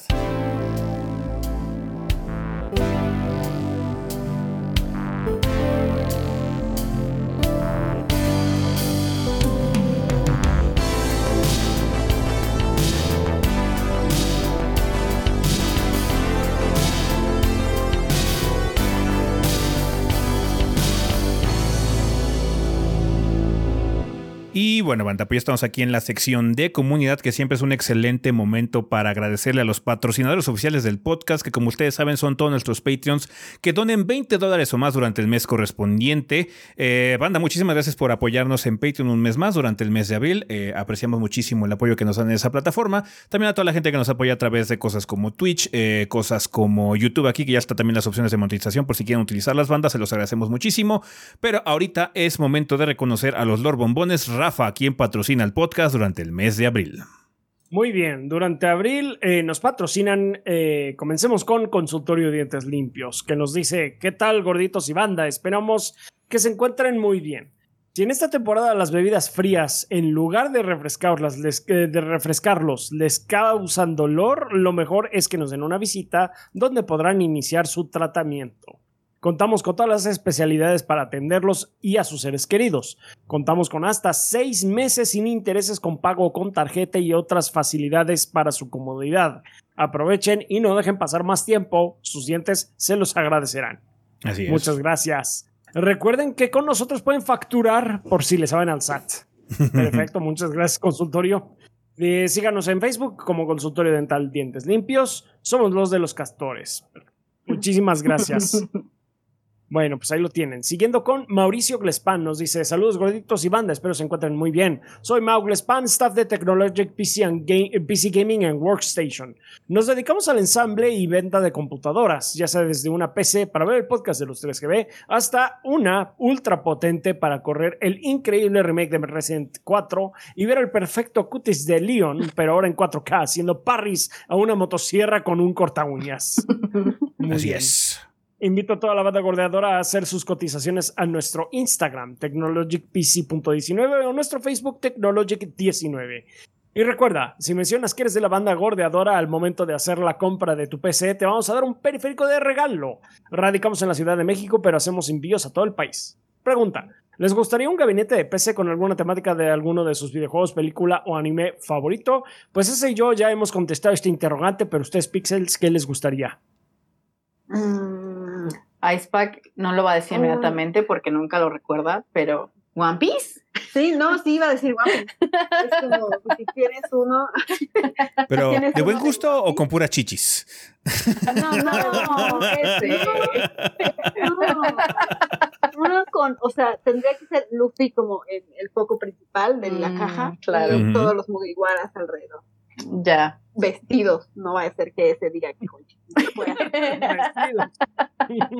Es importante, es importante. Es importante aclarar. Y, y yo no sé, o sea, me gustaría, ¿sabes qué? Más bien una como que fuera como una piña.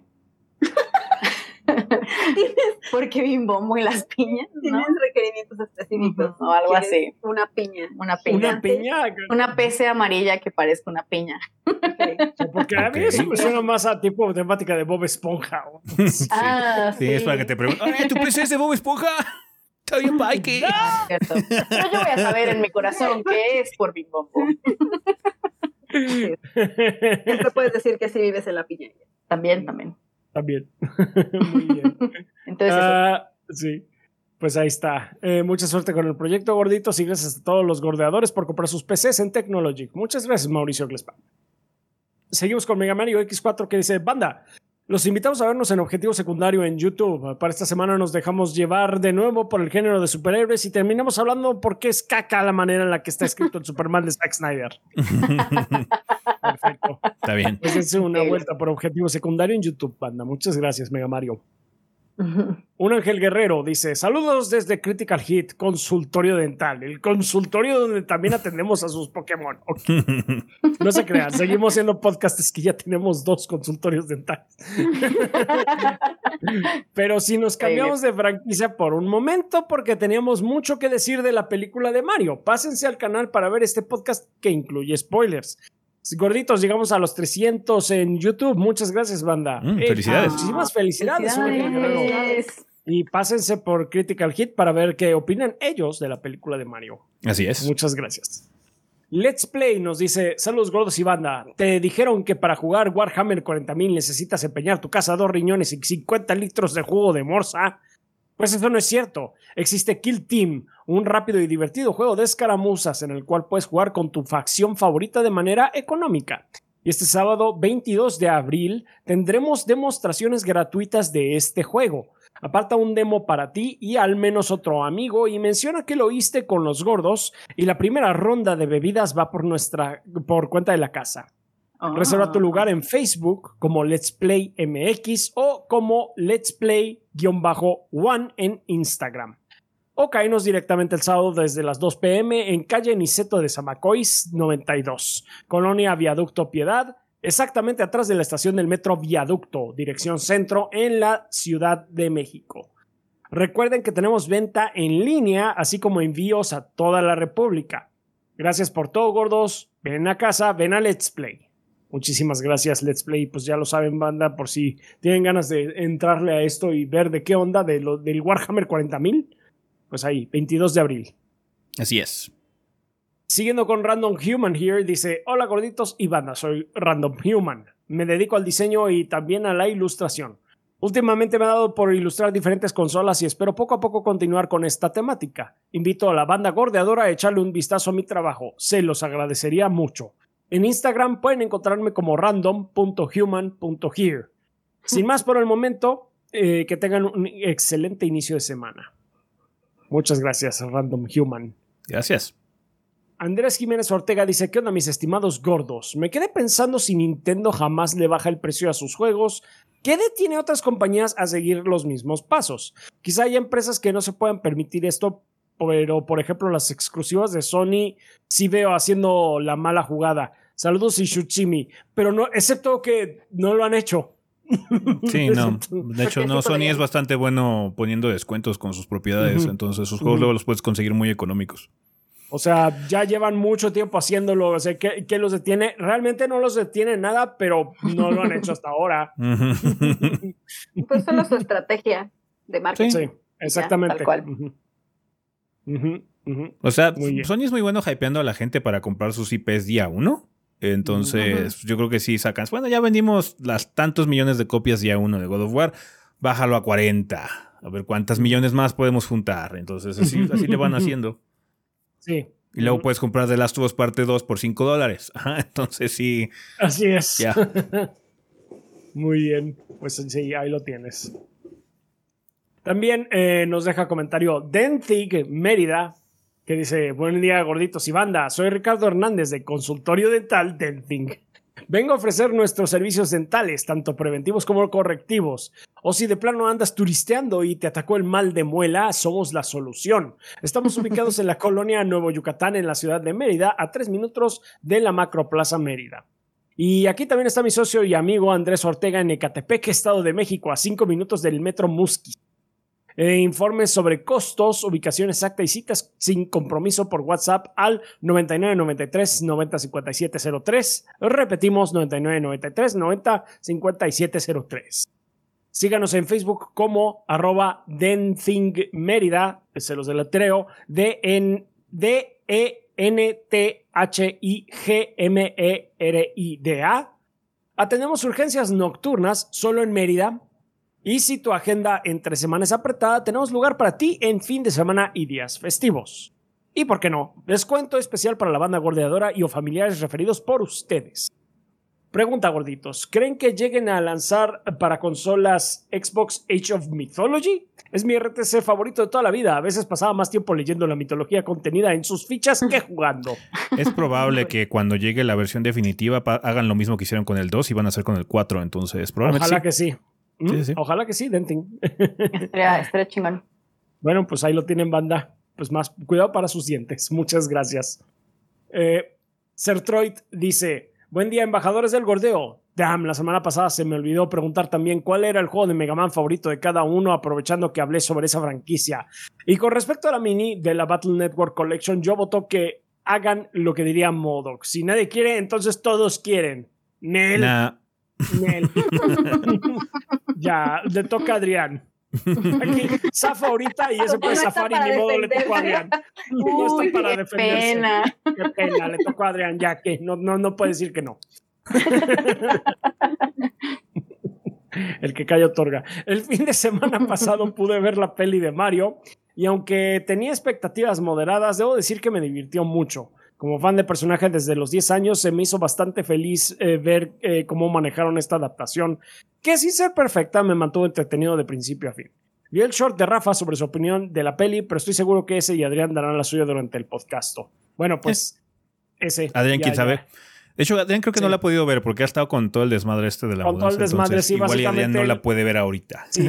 Adrián, yo creo que vas a tener que esperar un poquito después para su opinión, en todo caso. Sí.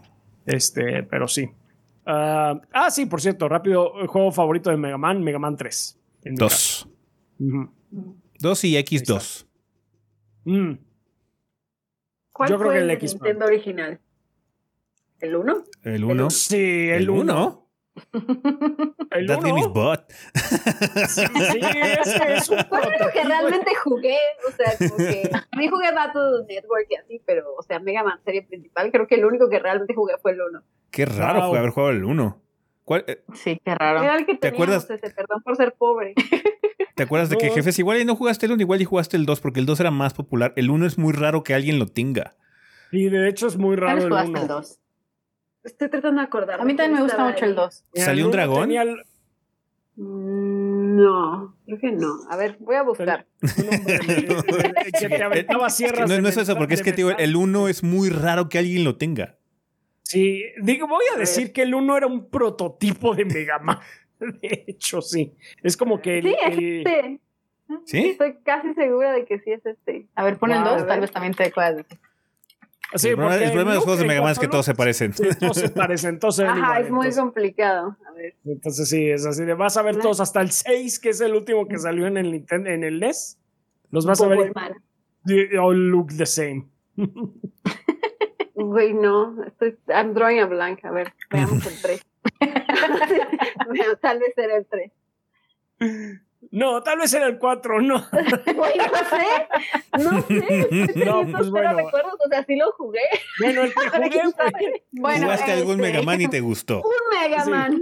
Sí, sí, básicamente fue el que jugué ese. ese Ajá, exacto, ese Mega Man que jugué. Ahí no es muy fan de Mega Man. es, es muy difíciles para mí. O sea, yo, yo perdón, o sea, los, los juegos 2D se me hacen muy difíciles. Mm.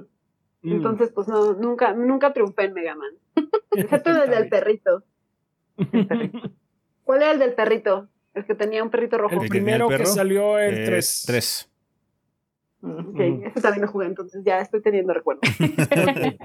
Tal vez eso es Tal vez es el, el 3 es muy bueno.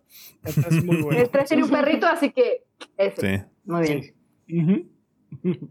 Ah, continúa Sertroid. Y hablando sobre adaptaciones de videojuegos, se me ocurrió la idea de que podrían adaptar los mangas que ya existen de Zelda a formato anime. Solo he leído los que están basados en Mayoras Mask y A Link to the Past y estaban monos. ¿Les sonaría la idea? ¿Alguno ha leído esos mangas? Un saludo y sigan igual de piolas. Yo no, los he leído, no sé. Tampoco los he leído. Mm, no leí uno, pero no me acuerdo cuál. Así que voy a decir que no. ¿Eh? Pues sin duda creo que estaría mejor que, que adaptaran algo que ya está, ¿no? A que se inventen cosas extrañas, pero pues no los he leído, así que qué tal que están malos. Sí, sí, exactamente. Me parece sí, un, un buen take. ok. Mikao ELT dice: ¿Qué hubo, mis gordos? Aquí Mikao pasando a saludar.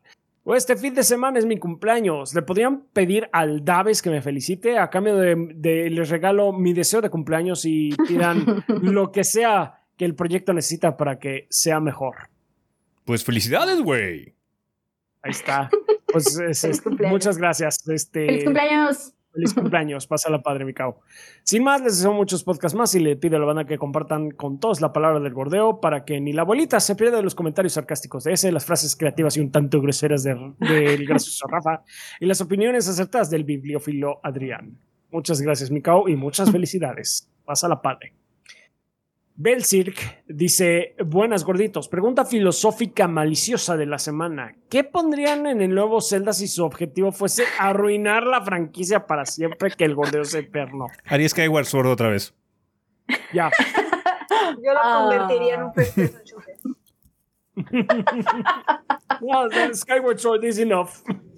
¿Sabes qué? ¿Sabes qué tengo ganas que hagan con el universo de Zelda? Me gustaría que hicieran uno de esos juegos de apotecario, así como que seas el, ah, yo hago las pociones o tengo una tiendita en Hyrule y tengo que viajar y bla, bla, bla, una cosita así. Estaría padre. Sería un buen spin-off. estaría muy bonito. Un buen spin-off, sí, sí, estaría padre. Uno de granjita, güey. que críen a los cucos, a las gallinas, a los cucos, este, caballos. Que, tengas, que seas el heredero del Long Long Ranch. Exacto. Pues, alguna, alguna gente en internet dice que parte del juego de Tears of the Kingdom va a ser reconstruir algunos de los centros de, de, Hyrule. Pero, o sea, Ojalá hagan un mejor trabajo porque el pueblo que el pueblo que haces en Breath of the Wild está como muy eh. Tu trabajo ahí nada más es, el, tu trabajo ahí nada más es decir sí y creo que ser el mecenas y punto. Sí, es buena idea. Ok, necesitamos 10 varitas, ten. Bien, ya están las casas, ve a verlas. Necesitamos 10 Están horribles, gracias. aquí hay un árbol. tus varitas. The. Pues mira, si hicieron un spin-off de, de, gente bailando, ¿cómo se llamaba el spin-off ah, de Star Wars? No, no, no, el Necrodancer de, el Necrodancer de, la ah. No me acuerdo cómo se llamaba. Pero pues hicieron un spin-off de eso. Yo creo que pueden hacer un spin-off de Granjita, ¿no? Mm. Sí pueden. ¿Sabes cómo arruinar la franquicia? Matas, matas a Link y haces como un Raiden. Y que sea un güey acá super buff. Y que sea como sí. Súper cancelable el bro. Que sea Gruz, pero sin nada de la gracia, sin nada del arco que lo hace tan buen Qué manera de hacer enojar a todos. Sí. sí. Que le pellizque las nachas a los Gorons y todo el pedo, así como, no, este está, está nefasto. Ese no. que lo conviertan en el villano de Calisto. El ah, güey ese, de Calisto. Ah, qué horrible, qué horrible. el protagonista de Calisto. El protagonista o el villano ese que Con Guy, my guy, my guy. Con el güey ese que te escupe, eso sí. Nunca volveré a jugárselo. Qué asco. Ah, sí, sí. Pero bueno. Gracias por sus pésimas ideas, increíble. Sex minigame como en GTA. Con los antiguos God of War. Ay, no. Uy, como los antiguos God of War, sí. No, sí.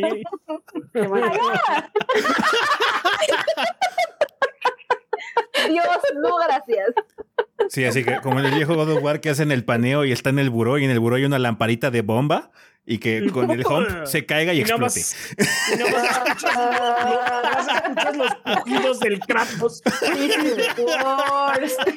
no, no quería escucharlo. eso, eso arruinaría hacerla, pero en dos segundos. bueno, o sea, para nosotros, pero estoy segura que hay un público para eso. y no es el mejor público. No. No, bueno, pasando al comentario. el tema, por favor. Sí, Gracias, Rafa, gracias. El comentario de, Shadow Ryujin nos dice: Decidí iniciar una nueva campaña en XCOM 2 y para hacerla más interesante descargué algunos mods incluyendo Long War of the Chosen, que hace que el juego se vuelva más estilo guerrillas, agrega más clases y hace algunos cambios en cómo funciona la parte de equipamiento y administrar los Havens. He visto comentarios sobre que este mod vuelve a XCOM 2 en algo aún mejor. Él pregunta, ¿ustedes alguna vez han modeado algún juego que les haya gustado tanto? ¿Algún mod que ya no puedan jugar sin él? ¿O en dado caso he escuchado de algún mod que básicamente se vuelva irreemplazable una vez que lo instalas? Saludos a ustedes y a toda la banda. Este, gracias a Ryujin. Pues no, el único mod que alguna vez me llegó a interesar en su momento fue como que el paquete de gráficos HD para Skyrim, pero pues ahorita ya con que es inútil. o sea, hay, paquetes de HD de Skyrim muy padres. O sea, hay cosas que sí, te ponen cabrón, pero creo que el único mod que me ha gustado y que siento que sí se volvió muy parte como muy importante del juego fue cuando instalé algunos de Unreal Tournament 3, uno que agregaba particularmente mm. modo de tercera persona. Ese estaba mm. muy padre, eh, pero no soy de modear. O sea, yo soy más de jugar otros juegos de que de jugar el mismo muchas veces, excepto cosas contadas como recién, que estaba jugando mucho recién, pero eventualmente voy a parar y voy a tener que jugar otras cosas. Más que nada por también por la chamba. No puedo dedicarle mucho tiempo a, a uno en particular y modearlo y ponerlo de cabeza y hacer esto y aquello. No. Mm, sí, no. No, yo igual tampoco. Es bueno, que lo único que no somos tanto de PC. Bueno, o sea, ya tenemos una PC y sí jugamos en ella, pero pues durante mucho tiempo no tuvimos PC, entonces modear era como ajeno. Creo que lo que más, pues, Don't Starve, pero creo que nunca lo modeamos, más bien solo instalábamos esas extensiones como de Quality of Life Ah, mm. claro, sí. pero pues eso no eran mods. o sea, eran mods, pero... Pero eran mods porque, porque los, devs, los devs no querían poner un mapa, güey. Es como donde, donde estaban tus amigos. Ese mod sí es esencial, el que te dice dónde estás en Don't Starve. Sí. No mm. podemos vivir sin él. Súper esencial, es verdad. Y como algunas otras cosillas así como de Quality of Life del Don't Starve, que no entiendo por qué no las tenía, pero bueno. sí. No Por el misterio, el misterio. Juega desnudo y mm. cosas así. Sí, no, no son todo eso. Es mentero por aparte, pero así de que diga, uy, déjame y busco bots de esto. Pues, sí, yo, no suelo modear realmente. Pero pues bueno. Eh, pues sí, cada quien se, se divierte de, puedo ver, puedo ver el atractivo. El atractivo es ver transformado un juego que conoces a algo completamente diferente. Está chido, está muy padre, pero pues sí. No, y también pues hay muchos juegos que literal empezaron siendo mods, ¿no? Entonces está chido, está chido. Y también pues hay cosas que le agregan contenido, ¿no? Como este que está diciendo Shadow, que, que se ve que se pone distinto e interesante, ¿no? Así es. Ah, muy bien, pues eh, muchas gracias Shadow Ryujin. Continuamos con Blue Nacy que nos dice que pedo gorditos, después de meses sin mandar mensaje vuelvo esperando ser más constante. Mis amigos y yo aficionados a la saga Souls, gracias al gordoteísmo, estamos jugando Remnant from the Ashes, Un shooter Souls-like que nos está gustando bastante y que tiene un buen sistema de cooperativo, pero veo que ustedes no le dieron ningún tipo de contenido. Salud. Salud. Perdón. no te preocupes. Eh, que no le dieron ningún tipo de contenido. Me surge la idea, la duda de si lo probaron y no les gustó, no pensaron que valdría la pena, están hartos de los Souls-like o simplemente no les dio tiempo. Es lo último. No nos dio tiempo realmente de hacerle contenido porque sí lo llegamos a probar. It's fine, pero no, digamos que no está, eh, para nosotros no fue tan impactante como para seguirlo jugando. Jugamos un rato y luego así de, vamos a jugar otra cosa. Sí, sí, sí, como que fue Rising. Eh, Rising o... Tú lo jugaste, ¿no? No. No jugaste Remnant Vamos a ver si el Remnant 2 podemos hacer algo, ahora que venga. Sí. Porque esa ya la conocemos y ah, it's fine. It's fine, o sea, está bien. Sí. El juego está bien. Pero pues sí. Un gusto saludarlos de nuevo y que el gordeo sea eterno. Muchas gracias, Blue Nacy. Eh, seguimos con Tigre Negro que nos dice, casi se me olvida mandar un mensaje de esta semana, pero lo que no debemos olvidar es mencionar el magnífico chiptune que tienen de intro. Me es imposible brincármelo. pues gracias. Este, pregunta conflictiva de la semana. Celebrando el éxito que han tenido Mario y The Last of Us y porque conocemos lo avariciosos que son los trajeados, díganme cómo creen que Hollywood va a arruinar las próximas películas de videojuegos, como por ejemplo la súper inteligente idea de ponerle a la historia de Silent Hill 3 en la película 2 de Silent Hill un plot romántico para ustedes. ¿Mm? No queremos darles ideas, ¿no? No. O sea, ya dijimos mucho sobre la película de Street Fighter también la vez pasada, entonces sí. O sea, es que es muy fácil arruinar las películas de videojuegos. O sea, una de, ellas es. Lo más fácil es arruinarlas. si ignoras mucho la, fuente y tratas de cambiar muchas cosas, hay mucho potencial de que lo arruinas porque pierdes la esencia de la propiedad intelectual, ¿no? Em, la otra es que se te acaba la imaginación y simplemente busques llenarla de fanservice y ya, ¿no? O sea, eso también es como muy... Eh, cansado también. Está muy cansado. Entonces sí, básicamente es eso. Que, le, hagan Halo. que hagan el Halo.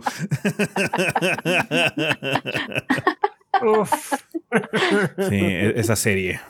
Esa serie. Esa serie. It was a Ya no me acordaba que había sucedido. Creo pues que nadie lo recordaba. Pues, es que estamos tratando de olvidarlo. Mira, imagina, si hicieran una de Mass Effect, pero pusieran a Mailchimp en lugar de a Femchep, yo no la vería. O sea, es, que Mail, es que Mailchimp es Mailchimp, es que, es que ese güey le tira todo lo que se mueve. Tiene que ser el Mailchimp. Que, que justo para, para una parte de la gente que jugó Mass Effect sería como de no, no, Femship no es no es canon, bye, ¿no? Entonces sería difícil. Sí, supongo que sería lo mismo, o sea, para los que jugamos con Femship. Sí, exacto, exacto. o sea, pero sí en mi mente Femship es canon también, tal cual. O sea, como Melchip no existe, pues. Mm, sí, sí, sí, ese sería un problema con, con una serie. Te vas a tener que hacer dos versiones. dos series. Puedes escoger el primer capítulo, cuál de las dos quieres. Netflix sí tiene unas así, ¿no? Unas interactivas. Como el Black Mirror y así, pero siento que no, mm. no tanto así. Está bien. Eh, ok, continúa diciendo Tigre Negro. Un saludo a El Gabo. Adrián, tú eres el hombre. Rafa Waifu. Y ese los peleones somos los más sexys. Que el cordeo sea eterno. Muchas gracias, Tigre Negro. También nos patrocinan este mes El Witcher, Tonkotsu Bob, Fabián Villegas Gutiérrez, Aladdin Sane, Dalamar 1976, Enrique, Mugrimau, Selmonelo, Ricky Rookie 73, Jojo Manito, Mauro X 147, Verdebete, Miguel Ángel de Riquer, Bleeding Beetle, Mr. Fly 21, Jonis Vergara, Guillermo Contreras, Kionashi, Mapachito Sarnoso, Diego Monroy Fraustro, Mario Montenegro, Obed, Eric Centeno, Bubble Gummers, Pedro Alberto Ramírez Arciniega, Eric Heredia Olea, Secado, Aaron Álvarez, Gas D, Celtic Bastard, Mugiwara no Cronos, Hideki, Armando Sanser, Denis Flores, Nefog, Esvin Zamora, Pablo Manuel Valenzuela Ochoa, Carótido y Esteban Meneses. Muchas gracias a todos nuestros Patreons, a nuestros Lord Bombones, que son los, eh, nuestros mecenas que nos dan 20 eh, dólares o más mes con mes y se aseguran de que Adrián y yo pues podamos vivir de esto.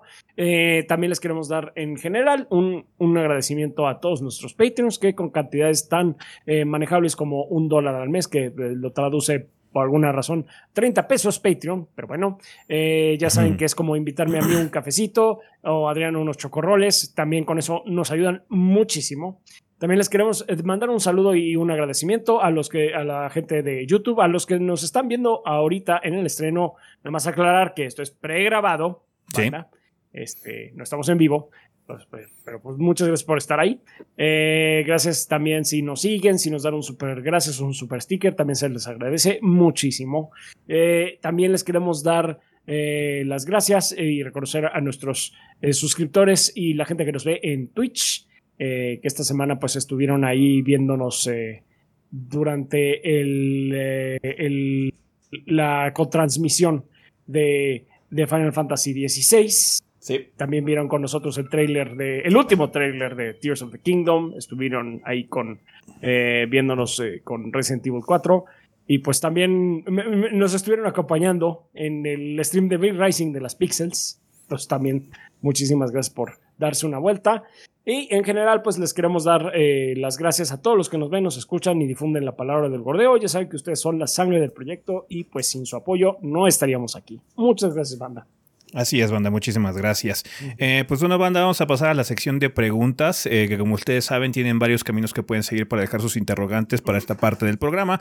Una de ellas es dejar su interrogante en forma de comentario aquí abajito en el video de YouTube que están viendo. Nada más por favor coloquen la palabra pregunta al inicio del comentario para que sepamos que viene dirigida a esta parte.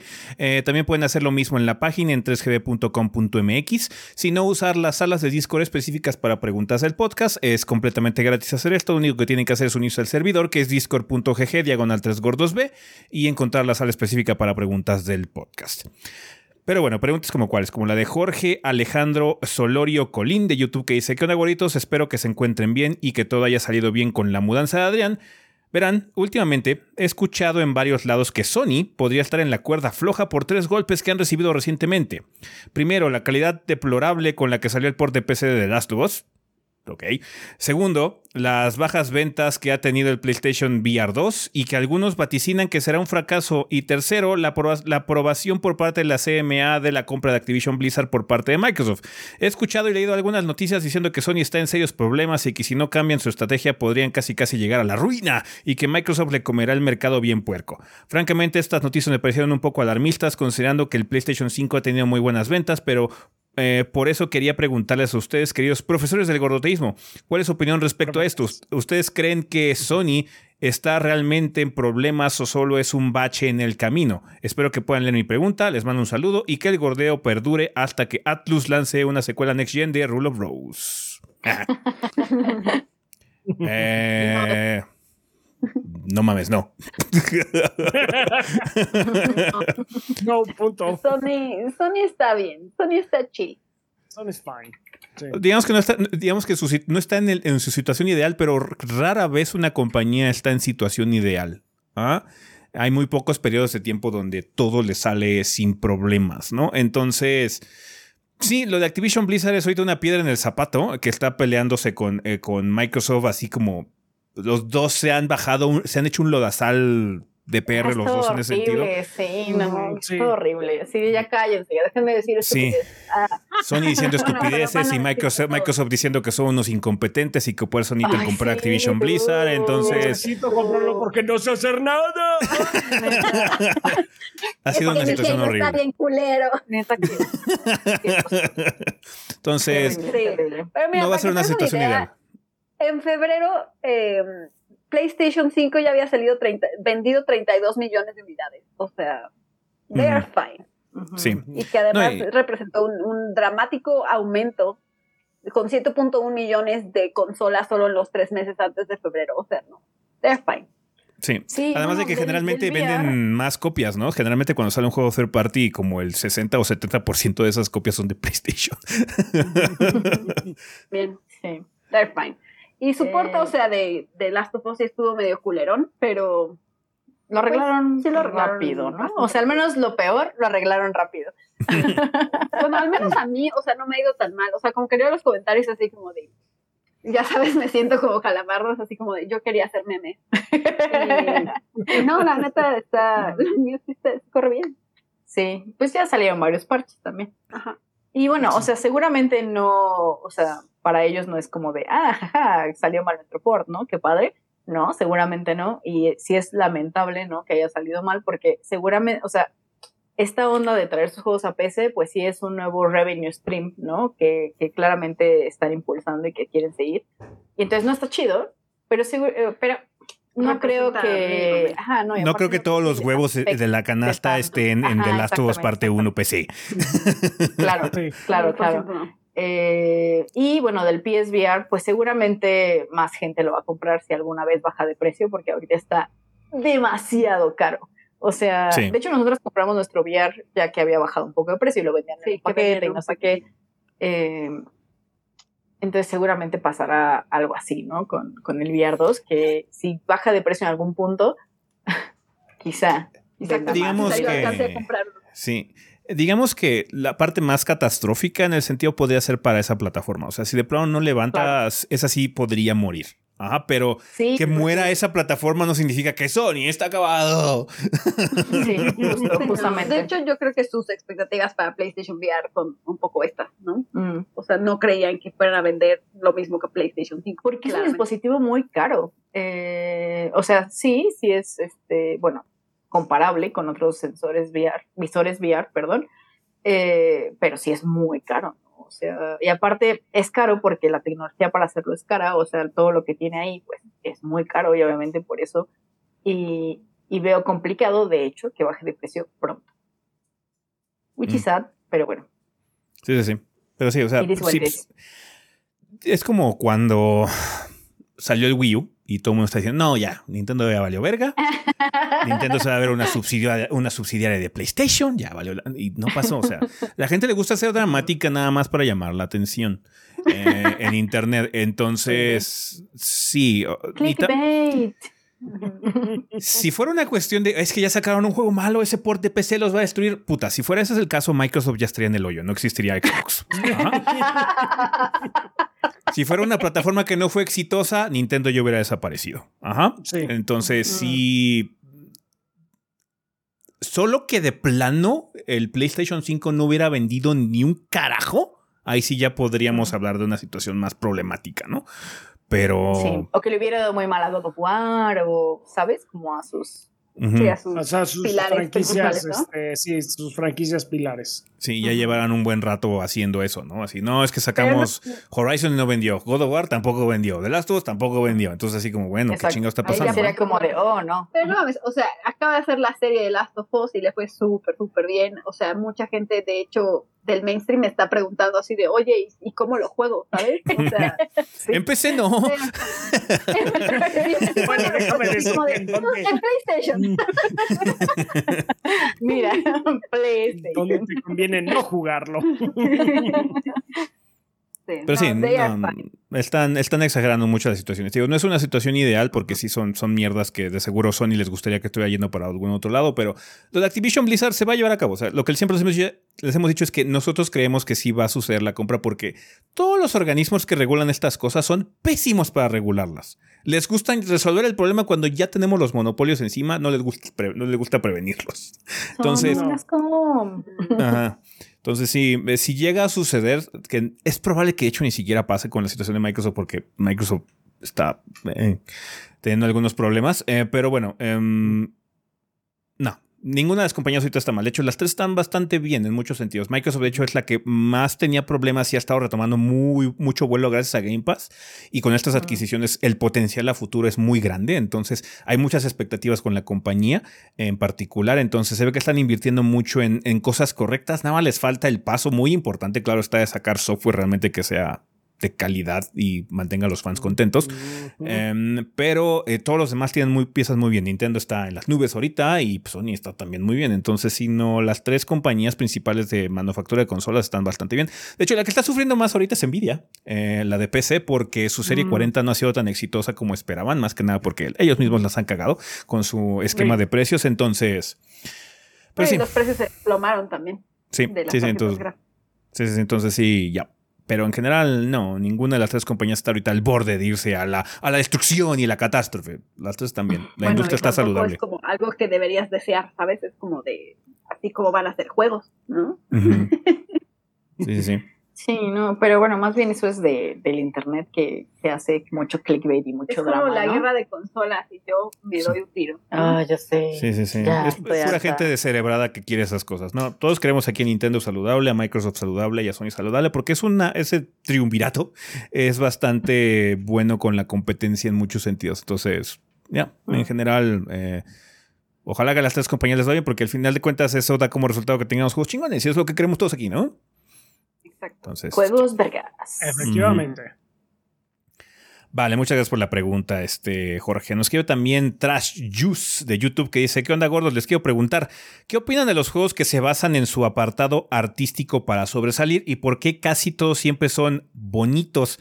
Lo comento porque hace poco descubrí un juego de Steam que se llama Cruelty Squad, un boomer shooter de PC que tiene como principal atractivo lo hermosamente feo que es. En cuanto a gameplay es bueno, no es nada del otro mundo, pero siento que el estilo artístico que tiene es lo que me mantiene enganchado. Todo el juego tiene una pinta de como cuando alguien le mete un puñetazo a una pantalla y quedan puros colores extraños. En cualquier momento del juego hay texturas y sonidos bastante feos y perturbadores, pero se nota que está hecho totalmente a propósito, hacerte entrar en el mood cyberpunk hiperviolento que el juego quiere transmitir. Cuando uno ve juegos con una dirección artística muy única, por lo general son juegos muy bonitos. Me gustaría mucho que hubiera más juegos allá afuera que sean feos a propósitos. Saludos y que estén muy bien los tres. Sí hay, o sea, también hay muchos así, bro. Hay eh, muchos de esos, o sea, lo, que estoy viendo sí es, eh, porque estoy ahorita viendo imágenes de Cruelty Squad y... Ah, yo quiero verlo. Sí está, está feo. O sea, y no tanto en el sentido de, por ejemplo, o sea, te puedo decir, feo, Scorn es feo, pero es un feo que sí tiene coherencia. ya. Esta cosa es nada más un festival. Sí, está un festival de colores que no tiene ni, ni oh, pies oh, wow, ni cabeza. Ya, ya lo vi. Sí está, sí. está fuera de control. Muy feo. Está completamente fuera de control, pero hey, bueno, pues si eso es lo que te llama. Es como, es como las pantallas de, de MTV o Telehit, ¿no? De los 90, 2000, de inicios de los 2000, ah. que no tiene ningún sentido. Tiene sentido, están volviendo. Sí, es muy feo.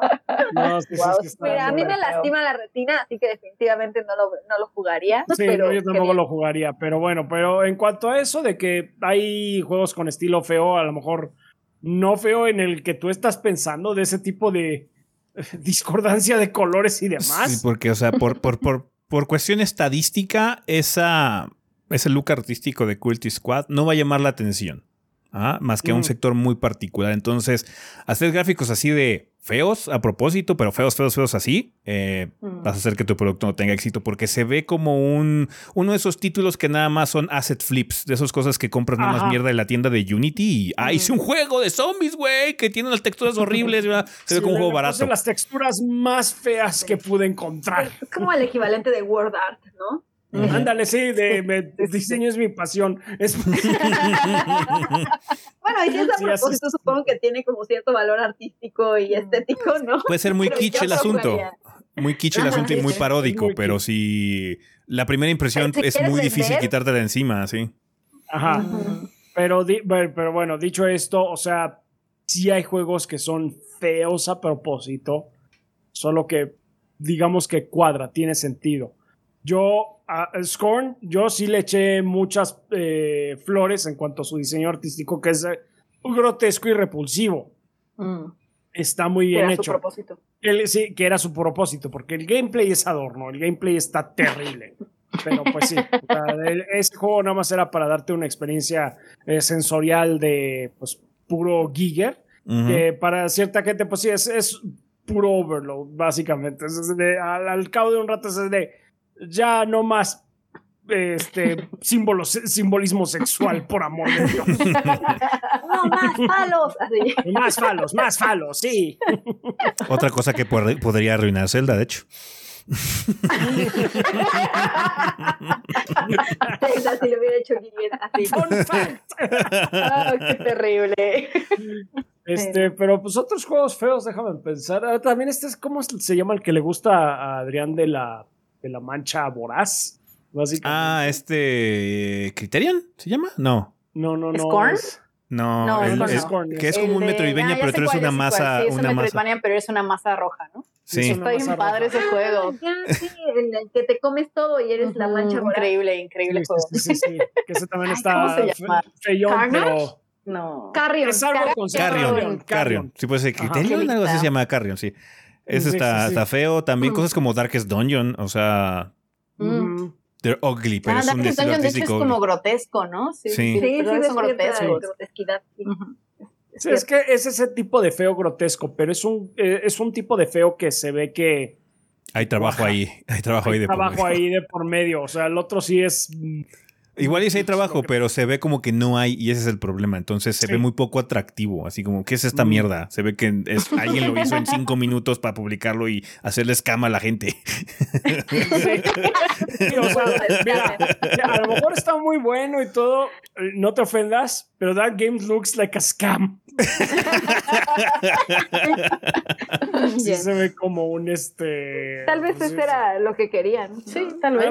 igual, igual es muy kitsch, muy paródico y está súper chingón, pero no lo sé. No me llama la atención jugarlo porque se ve la verga. Sí, no, me No, no, no me llama la atención, pero sí, a lo mejor sí lo que. Eh, a lo mejor esa es la intención. A lo mejor la intención es quiero que se vea así súper feo y nada más que los pocos iluminados que sí lo jueguen, este, que terminen eh, deleitados, que estaría muy padre y todo, pero pues ese, eh, a mí lo que me causa eso es eh, repulsión y volvemos a lo mismo, yo jugué Scorn.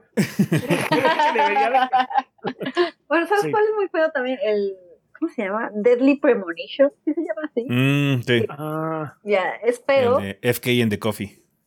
Ajá, ese también es medio feo se veía hasta chafón, ¿no? Pero se volvió como un juego de culto. ándale. Sí, sí, sí, sí, sí. Luego los juegos de Suda también son así, o sea, ¿cómo se llama? Sí, el... sí son raros. El, ah, el que jugamos este de este. Con Shinji Mikami, este. ¿El que es todo blanco y negro? No. Ese es Mad World, ¿no?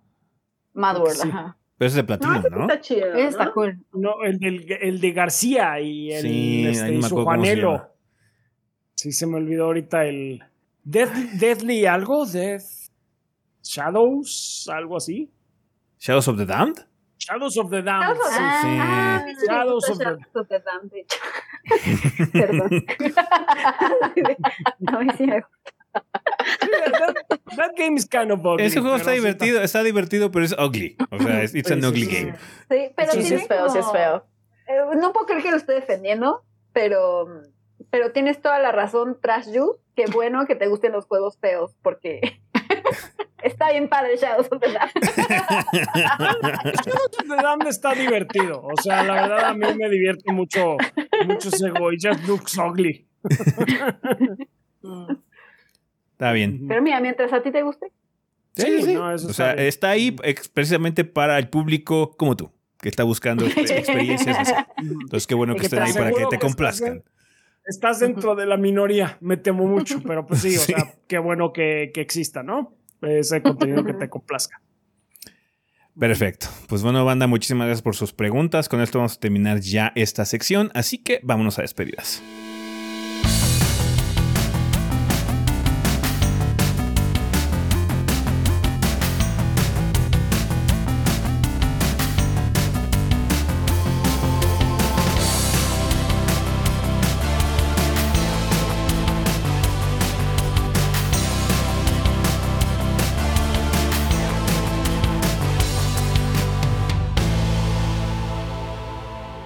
Bueno, banda, pues ya estamos aquí en la parte final, final de este episodio. Tenemos regalos que nos mandó la banda, Rafa.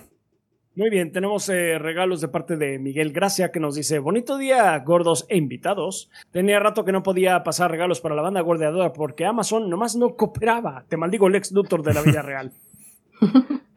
Los códigos son los siguientes. Bueno, pues mandó códigos para GOG de eh, Wolfenstein. Wolfenstein. Wolfenstein. Este, ver la reseña de hace nueve, años de los gordos, de, New Order. Está bien. Eh, también para The Beast Inside. Eh, para Legacy Games mandó City Legends Trapped in Mirrors Collection. Otros códigos nos mandó para Brawlhalla, Two Point Campus, Guild Wars 2, Total War, Warhammer 2, Planet Side 2, Black Desert Online, Dead by Daylight, The Raid Shadow Legends, wow. Raider Rush Plus, PUBG Mobile, Forspoken, Black Desert Mobile, BTS Island in the Zoom, eh, Lords Mobile, y para códigos para Xbox también mandó para eh, botín para Kart Rider, eh, para Kart Rider, cosméticos y boosts para Nagraka Blade Point, eh, Century of Ages, Super Animal Royal, MLB The Show 23, Elder Scrolls Online, Black Desert, Apex Legends. Muchísimas gracias. Postdata, ya sabemos que Adrián se fue al Adrián Verso y que otras dos variantes, las otras dos variantes son Goldie Lewis Dickinson de Guilty Gear y Amandara Kamandara de Heavy Metal El Game. Ok. Sure. Está bien, seguro. está bien. Está bueno, está bueno. Qué más, Pues ese es el primer regalito de Miguel Gracias, muchas gracias. El segundo es de Sol Wolf de Hola Gordos, espero haber llegado a tiempo para la grabación del podcast. Sí llegaste. En fin, es un código para Roller Dome en Steam. Se me cuidan, si quieren si queremos. Gracias, Software. Alejandro Rodríguez eh, nos manda un código para Wolfenstein eh, New World Order y nada más nos dice hola. Hola. Va a ser para GOG. Muchas gracias. Hola. Mm, y por último tenemos el, el este, Cesbeto, el eh, que nos dice, ¿qué pedo, mis estimados gordos? Aquí, Cesbeto. Como alcancé a reclamar el Dead Stranding Director Scott cuando lo regalaron en Epic en lugar de la versión base, no necesito esta clave. Así que la dejo acá para que alguien de la banda la pueda disfrutar. Pues The uh. Stranding Director Scott, muy bueno. Muchas gracias. Muy bueno, fancy, fancy. Y podrían mandarle un saludo a mi compa Toño, que ya desde hace un par de años anda dándole duro con todo el gordeo. Eh, un saludo y que el gordeo sea eterno. Muchas gracias y saludos a Toño. Perfecto, muchísimas gracias, banda. Esperemos que estén estos regalos eh, pronto en nuestra cuenta principal de Twitter. Eh, vale, banda, pues nada más este, queda las recomendaciones. Así que, chicas, ¿quieren recomendar algo? ¿Algún libro, alguna serie, algún juego, algo que hayan jugado, visto o hecho en estos días que quieran recomendar? Te lo voy a ganar. Estamos viendo Bochi de Rock. Muy buena. Ya le hemos recomendado con anterioridad aquí, pero sí. Continúen, háganlo. Ah, ¿en serio? Ah, increíble. Sí, bueno, no lo habíamos visto. Eh, nos lo habían recomendado mucho, de hecho, los bilbonenses. Entonces lo empezamos a ver y la verdad es que me súper atrapó y, ahora estamos viendo como cada que podemos un episodio.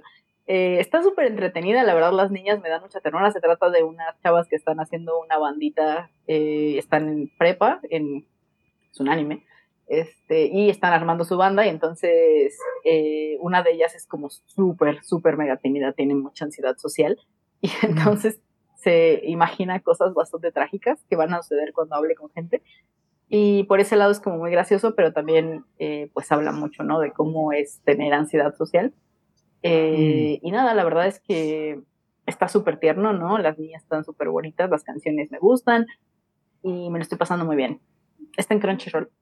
No es un shonen, a pesar de que el nombre es Bochi de Rock. Yo cuando escuché Bochi de Rock me imaginé así como un shonen acá bien poderoso, ah. de que le decían de rock porque era bien poderoso, ¿sabes? No es un shonen, es de una bandita tierna. De rock. Está retierno, está retierno. Sí. Muy buena serie. Está muy lindo. Muy lindo de Rock. Y yo acabo, o sea, también esto es viejo porque ya saben que nosotros no estamos al corriente con anime, pero Kimi ni Todoke, acabo de terminar de ver Kimi ni Todoke, en las dos temporadas también Netflix. El dramón. No hay más, ¿no? súper drama. El culebrón que es Kimi ni Todoke. hay más temporadas, o sea, porque hoy justo acabé de ver la segunda temporada y no sé si hay más. No, solo hay dos, solo esas dos temporadas. El manga es muy largo, hay mucho más, pero ya no hay nuevo manga, hay nuevo anime. A menos de que vayan a renovarlo ahora sí con el éxito que ha tenido con la llegada de Netflix, igual ya hacen una nueva, pero sí. Hicieron un live action, entonces me hizo raro que nada más tuviera dos temporadas. Sí, es que ha, retomado como fuerza ahorita con, con Netflix, pero sí Who knows? Es que también ya acabó, acabó como hace, hace poquito, apenas hace como tres años. Y ya lleva rato entonces, pero es larguísimo el manga. Pues leer el manga porque ya no hay anime y, y sí me gustó. O sea, en, tipo, en momentos sí es así como de ¿por qué estos niños son tan estúpidos? ¿Sabes? En algún momento. Pero luego me acordaba, es que son niños. Pero está muy bonita, muy divertida. Y siento que es como muy sincera con sus sentimientos, ¿sabes? O sea, como que es hasta como tutorial de cómo manejar tu primer amor, ¿sabes? Es como de, sí, la vas a cagar y a veces no se van a entender y pues va a, y la gente va a intervenir a veces y no vas a estar seguro de lo que sientes ni de lo que siente el otro, pero las cosas van a salir bien, ¿no? Ay, qué tierno. está, está muy tierno, muy bonito. Sí me gustó mucho. O sea, igual es como de una temporada entera para que tomen de la mano, ¿sabes? Sí. Como, te gusta. Como me gusta, exacto. esos son los más chidos. Sí. De hecho, casi siempre me pasa que cuando ya empiezan a andarme aburros, así como, bueno, ya me voy. Ya se fue la atención, ya no me importa. Así de, ya no me importa, ya, ya se resolvió, adiós, ¿no? Esta serie, pues, es, solo es tensión en realidad, ¿no?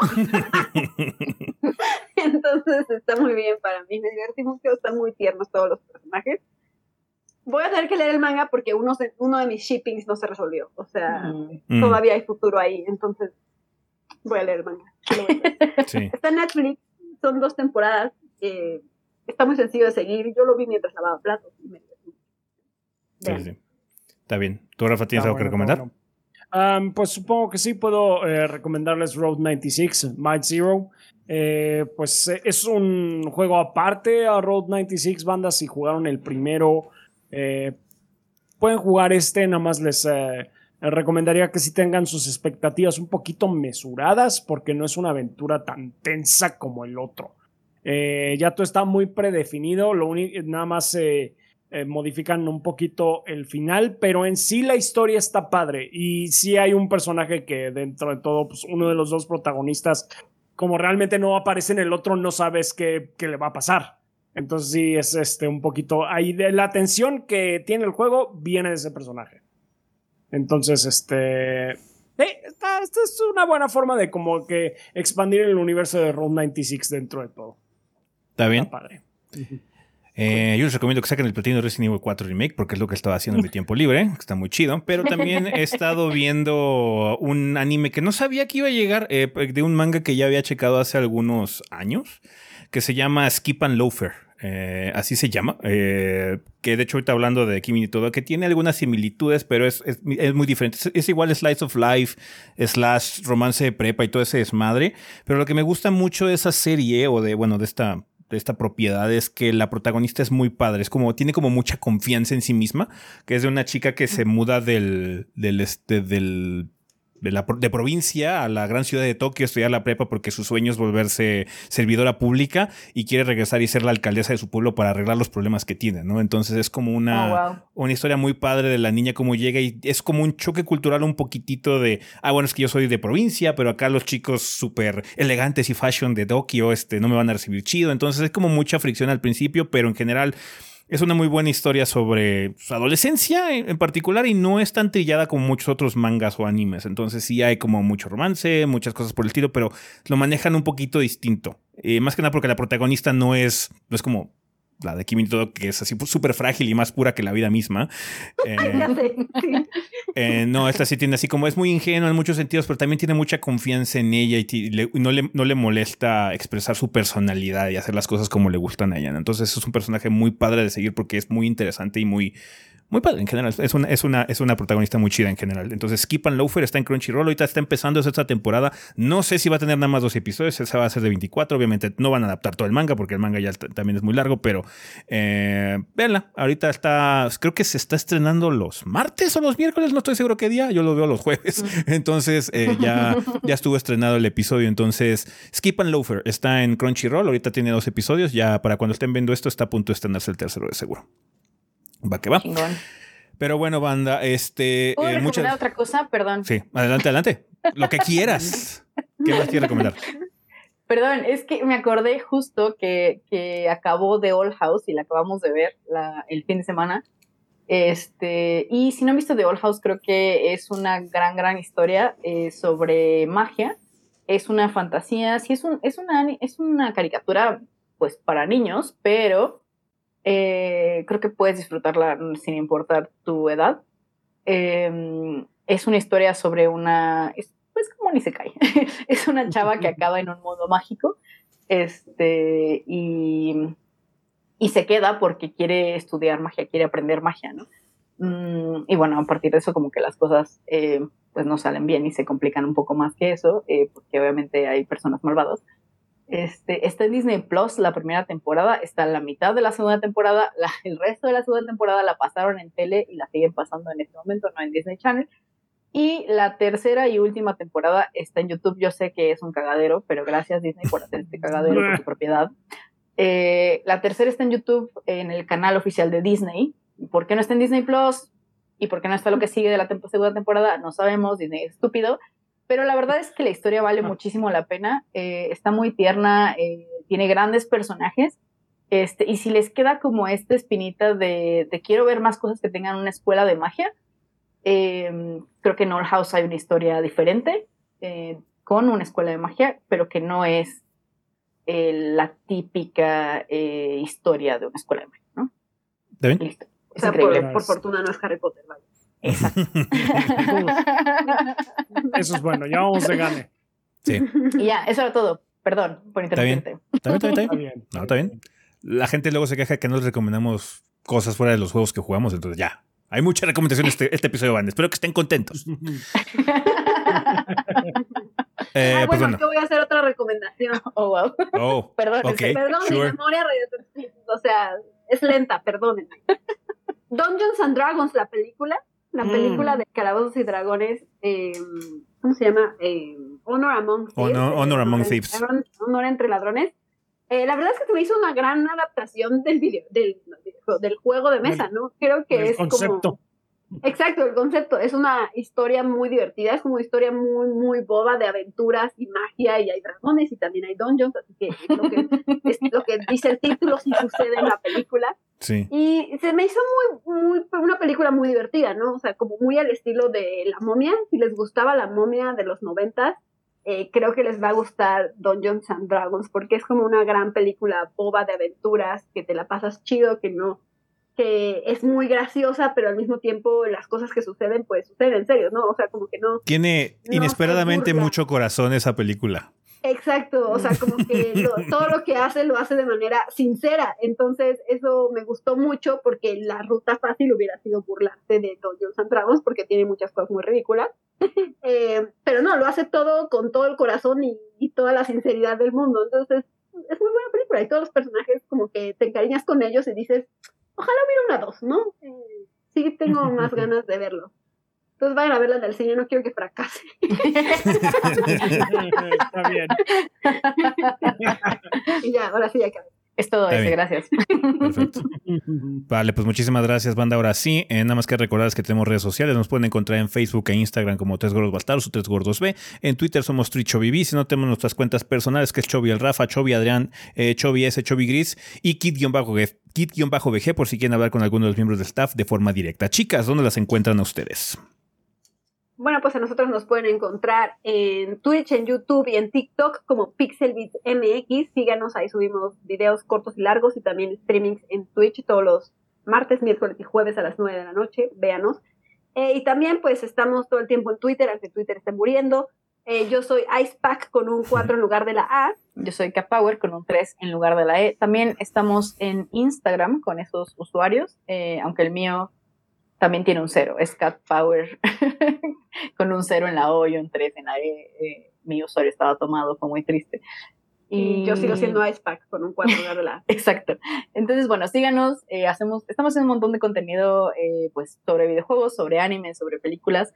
los jueves por la noche tenemos un programa un tanto como este, que es más podcast, en el que comentamos noticias, en que comentamos temas de, de videojuegos y de otras cosas como anime y, y demás. Entonces, pues ahí estamos en Twitch. Este, nos vemos. Gracias por invitarnos, gorditos. No, gracias a ustedes por venir. Gracias eh, por venir. Siempre, siempre agradecemos mucho que nos eviten hacer podcast triste. Entonces, muchísimas gracias por, estar aquí, por ayudarnos a tener un episodio. Sabemos que es un, es un, un, desmadre porque nosotros luego nos pasamos de las dos horas, pero pues aquí estamos. Muchas gracias, banda. Eh, a las chicas de Pixels, ojalá podamos contar con su presencia después ya. También con Adrián, para que no nada más sea de sustituto, sino que vengan a echar desmadre con toda la banda de gordos. Sí, está chingón. Pero bueno, eh, muchísimas gracias, banda. De nueva cuenta, reiteramos su agradecimiento a toda la gente que nos apoya a través de Patreon, a través de Twitch, a través de las opciones de monetización aquí en YouTube. Gracias por unirse al canal eh, de forma económica. Em, muchas gracias también a toda la gente que escucha la a, la versión en audio de este programa a través de Apple Podcasts, Spotify, Podbean y demás plataformas de podcast. Y pues chingón. ¿Pensamiento final antes de irnos? Mm, dejen de pensar en formas de arruinar a Zelda, por favor. ya, no queremos que eso pase. ya, tenemos, ya tenemos la idea. Mm. Luego se me ocurrirá una nueva y se, las cuento y se las comento por Twitter.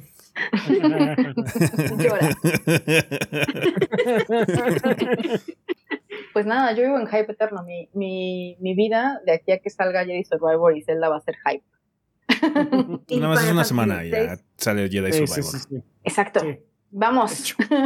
Está bien. Vale, pues bueno, banda, eso ya todo por este episodio. Nosotros nos vamos. Bye. Bye.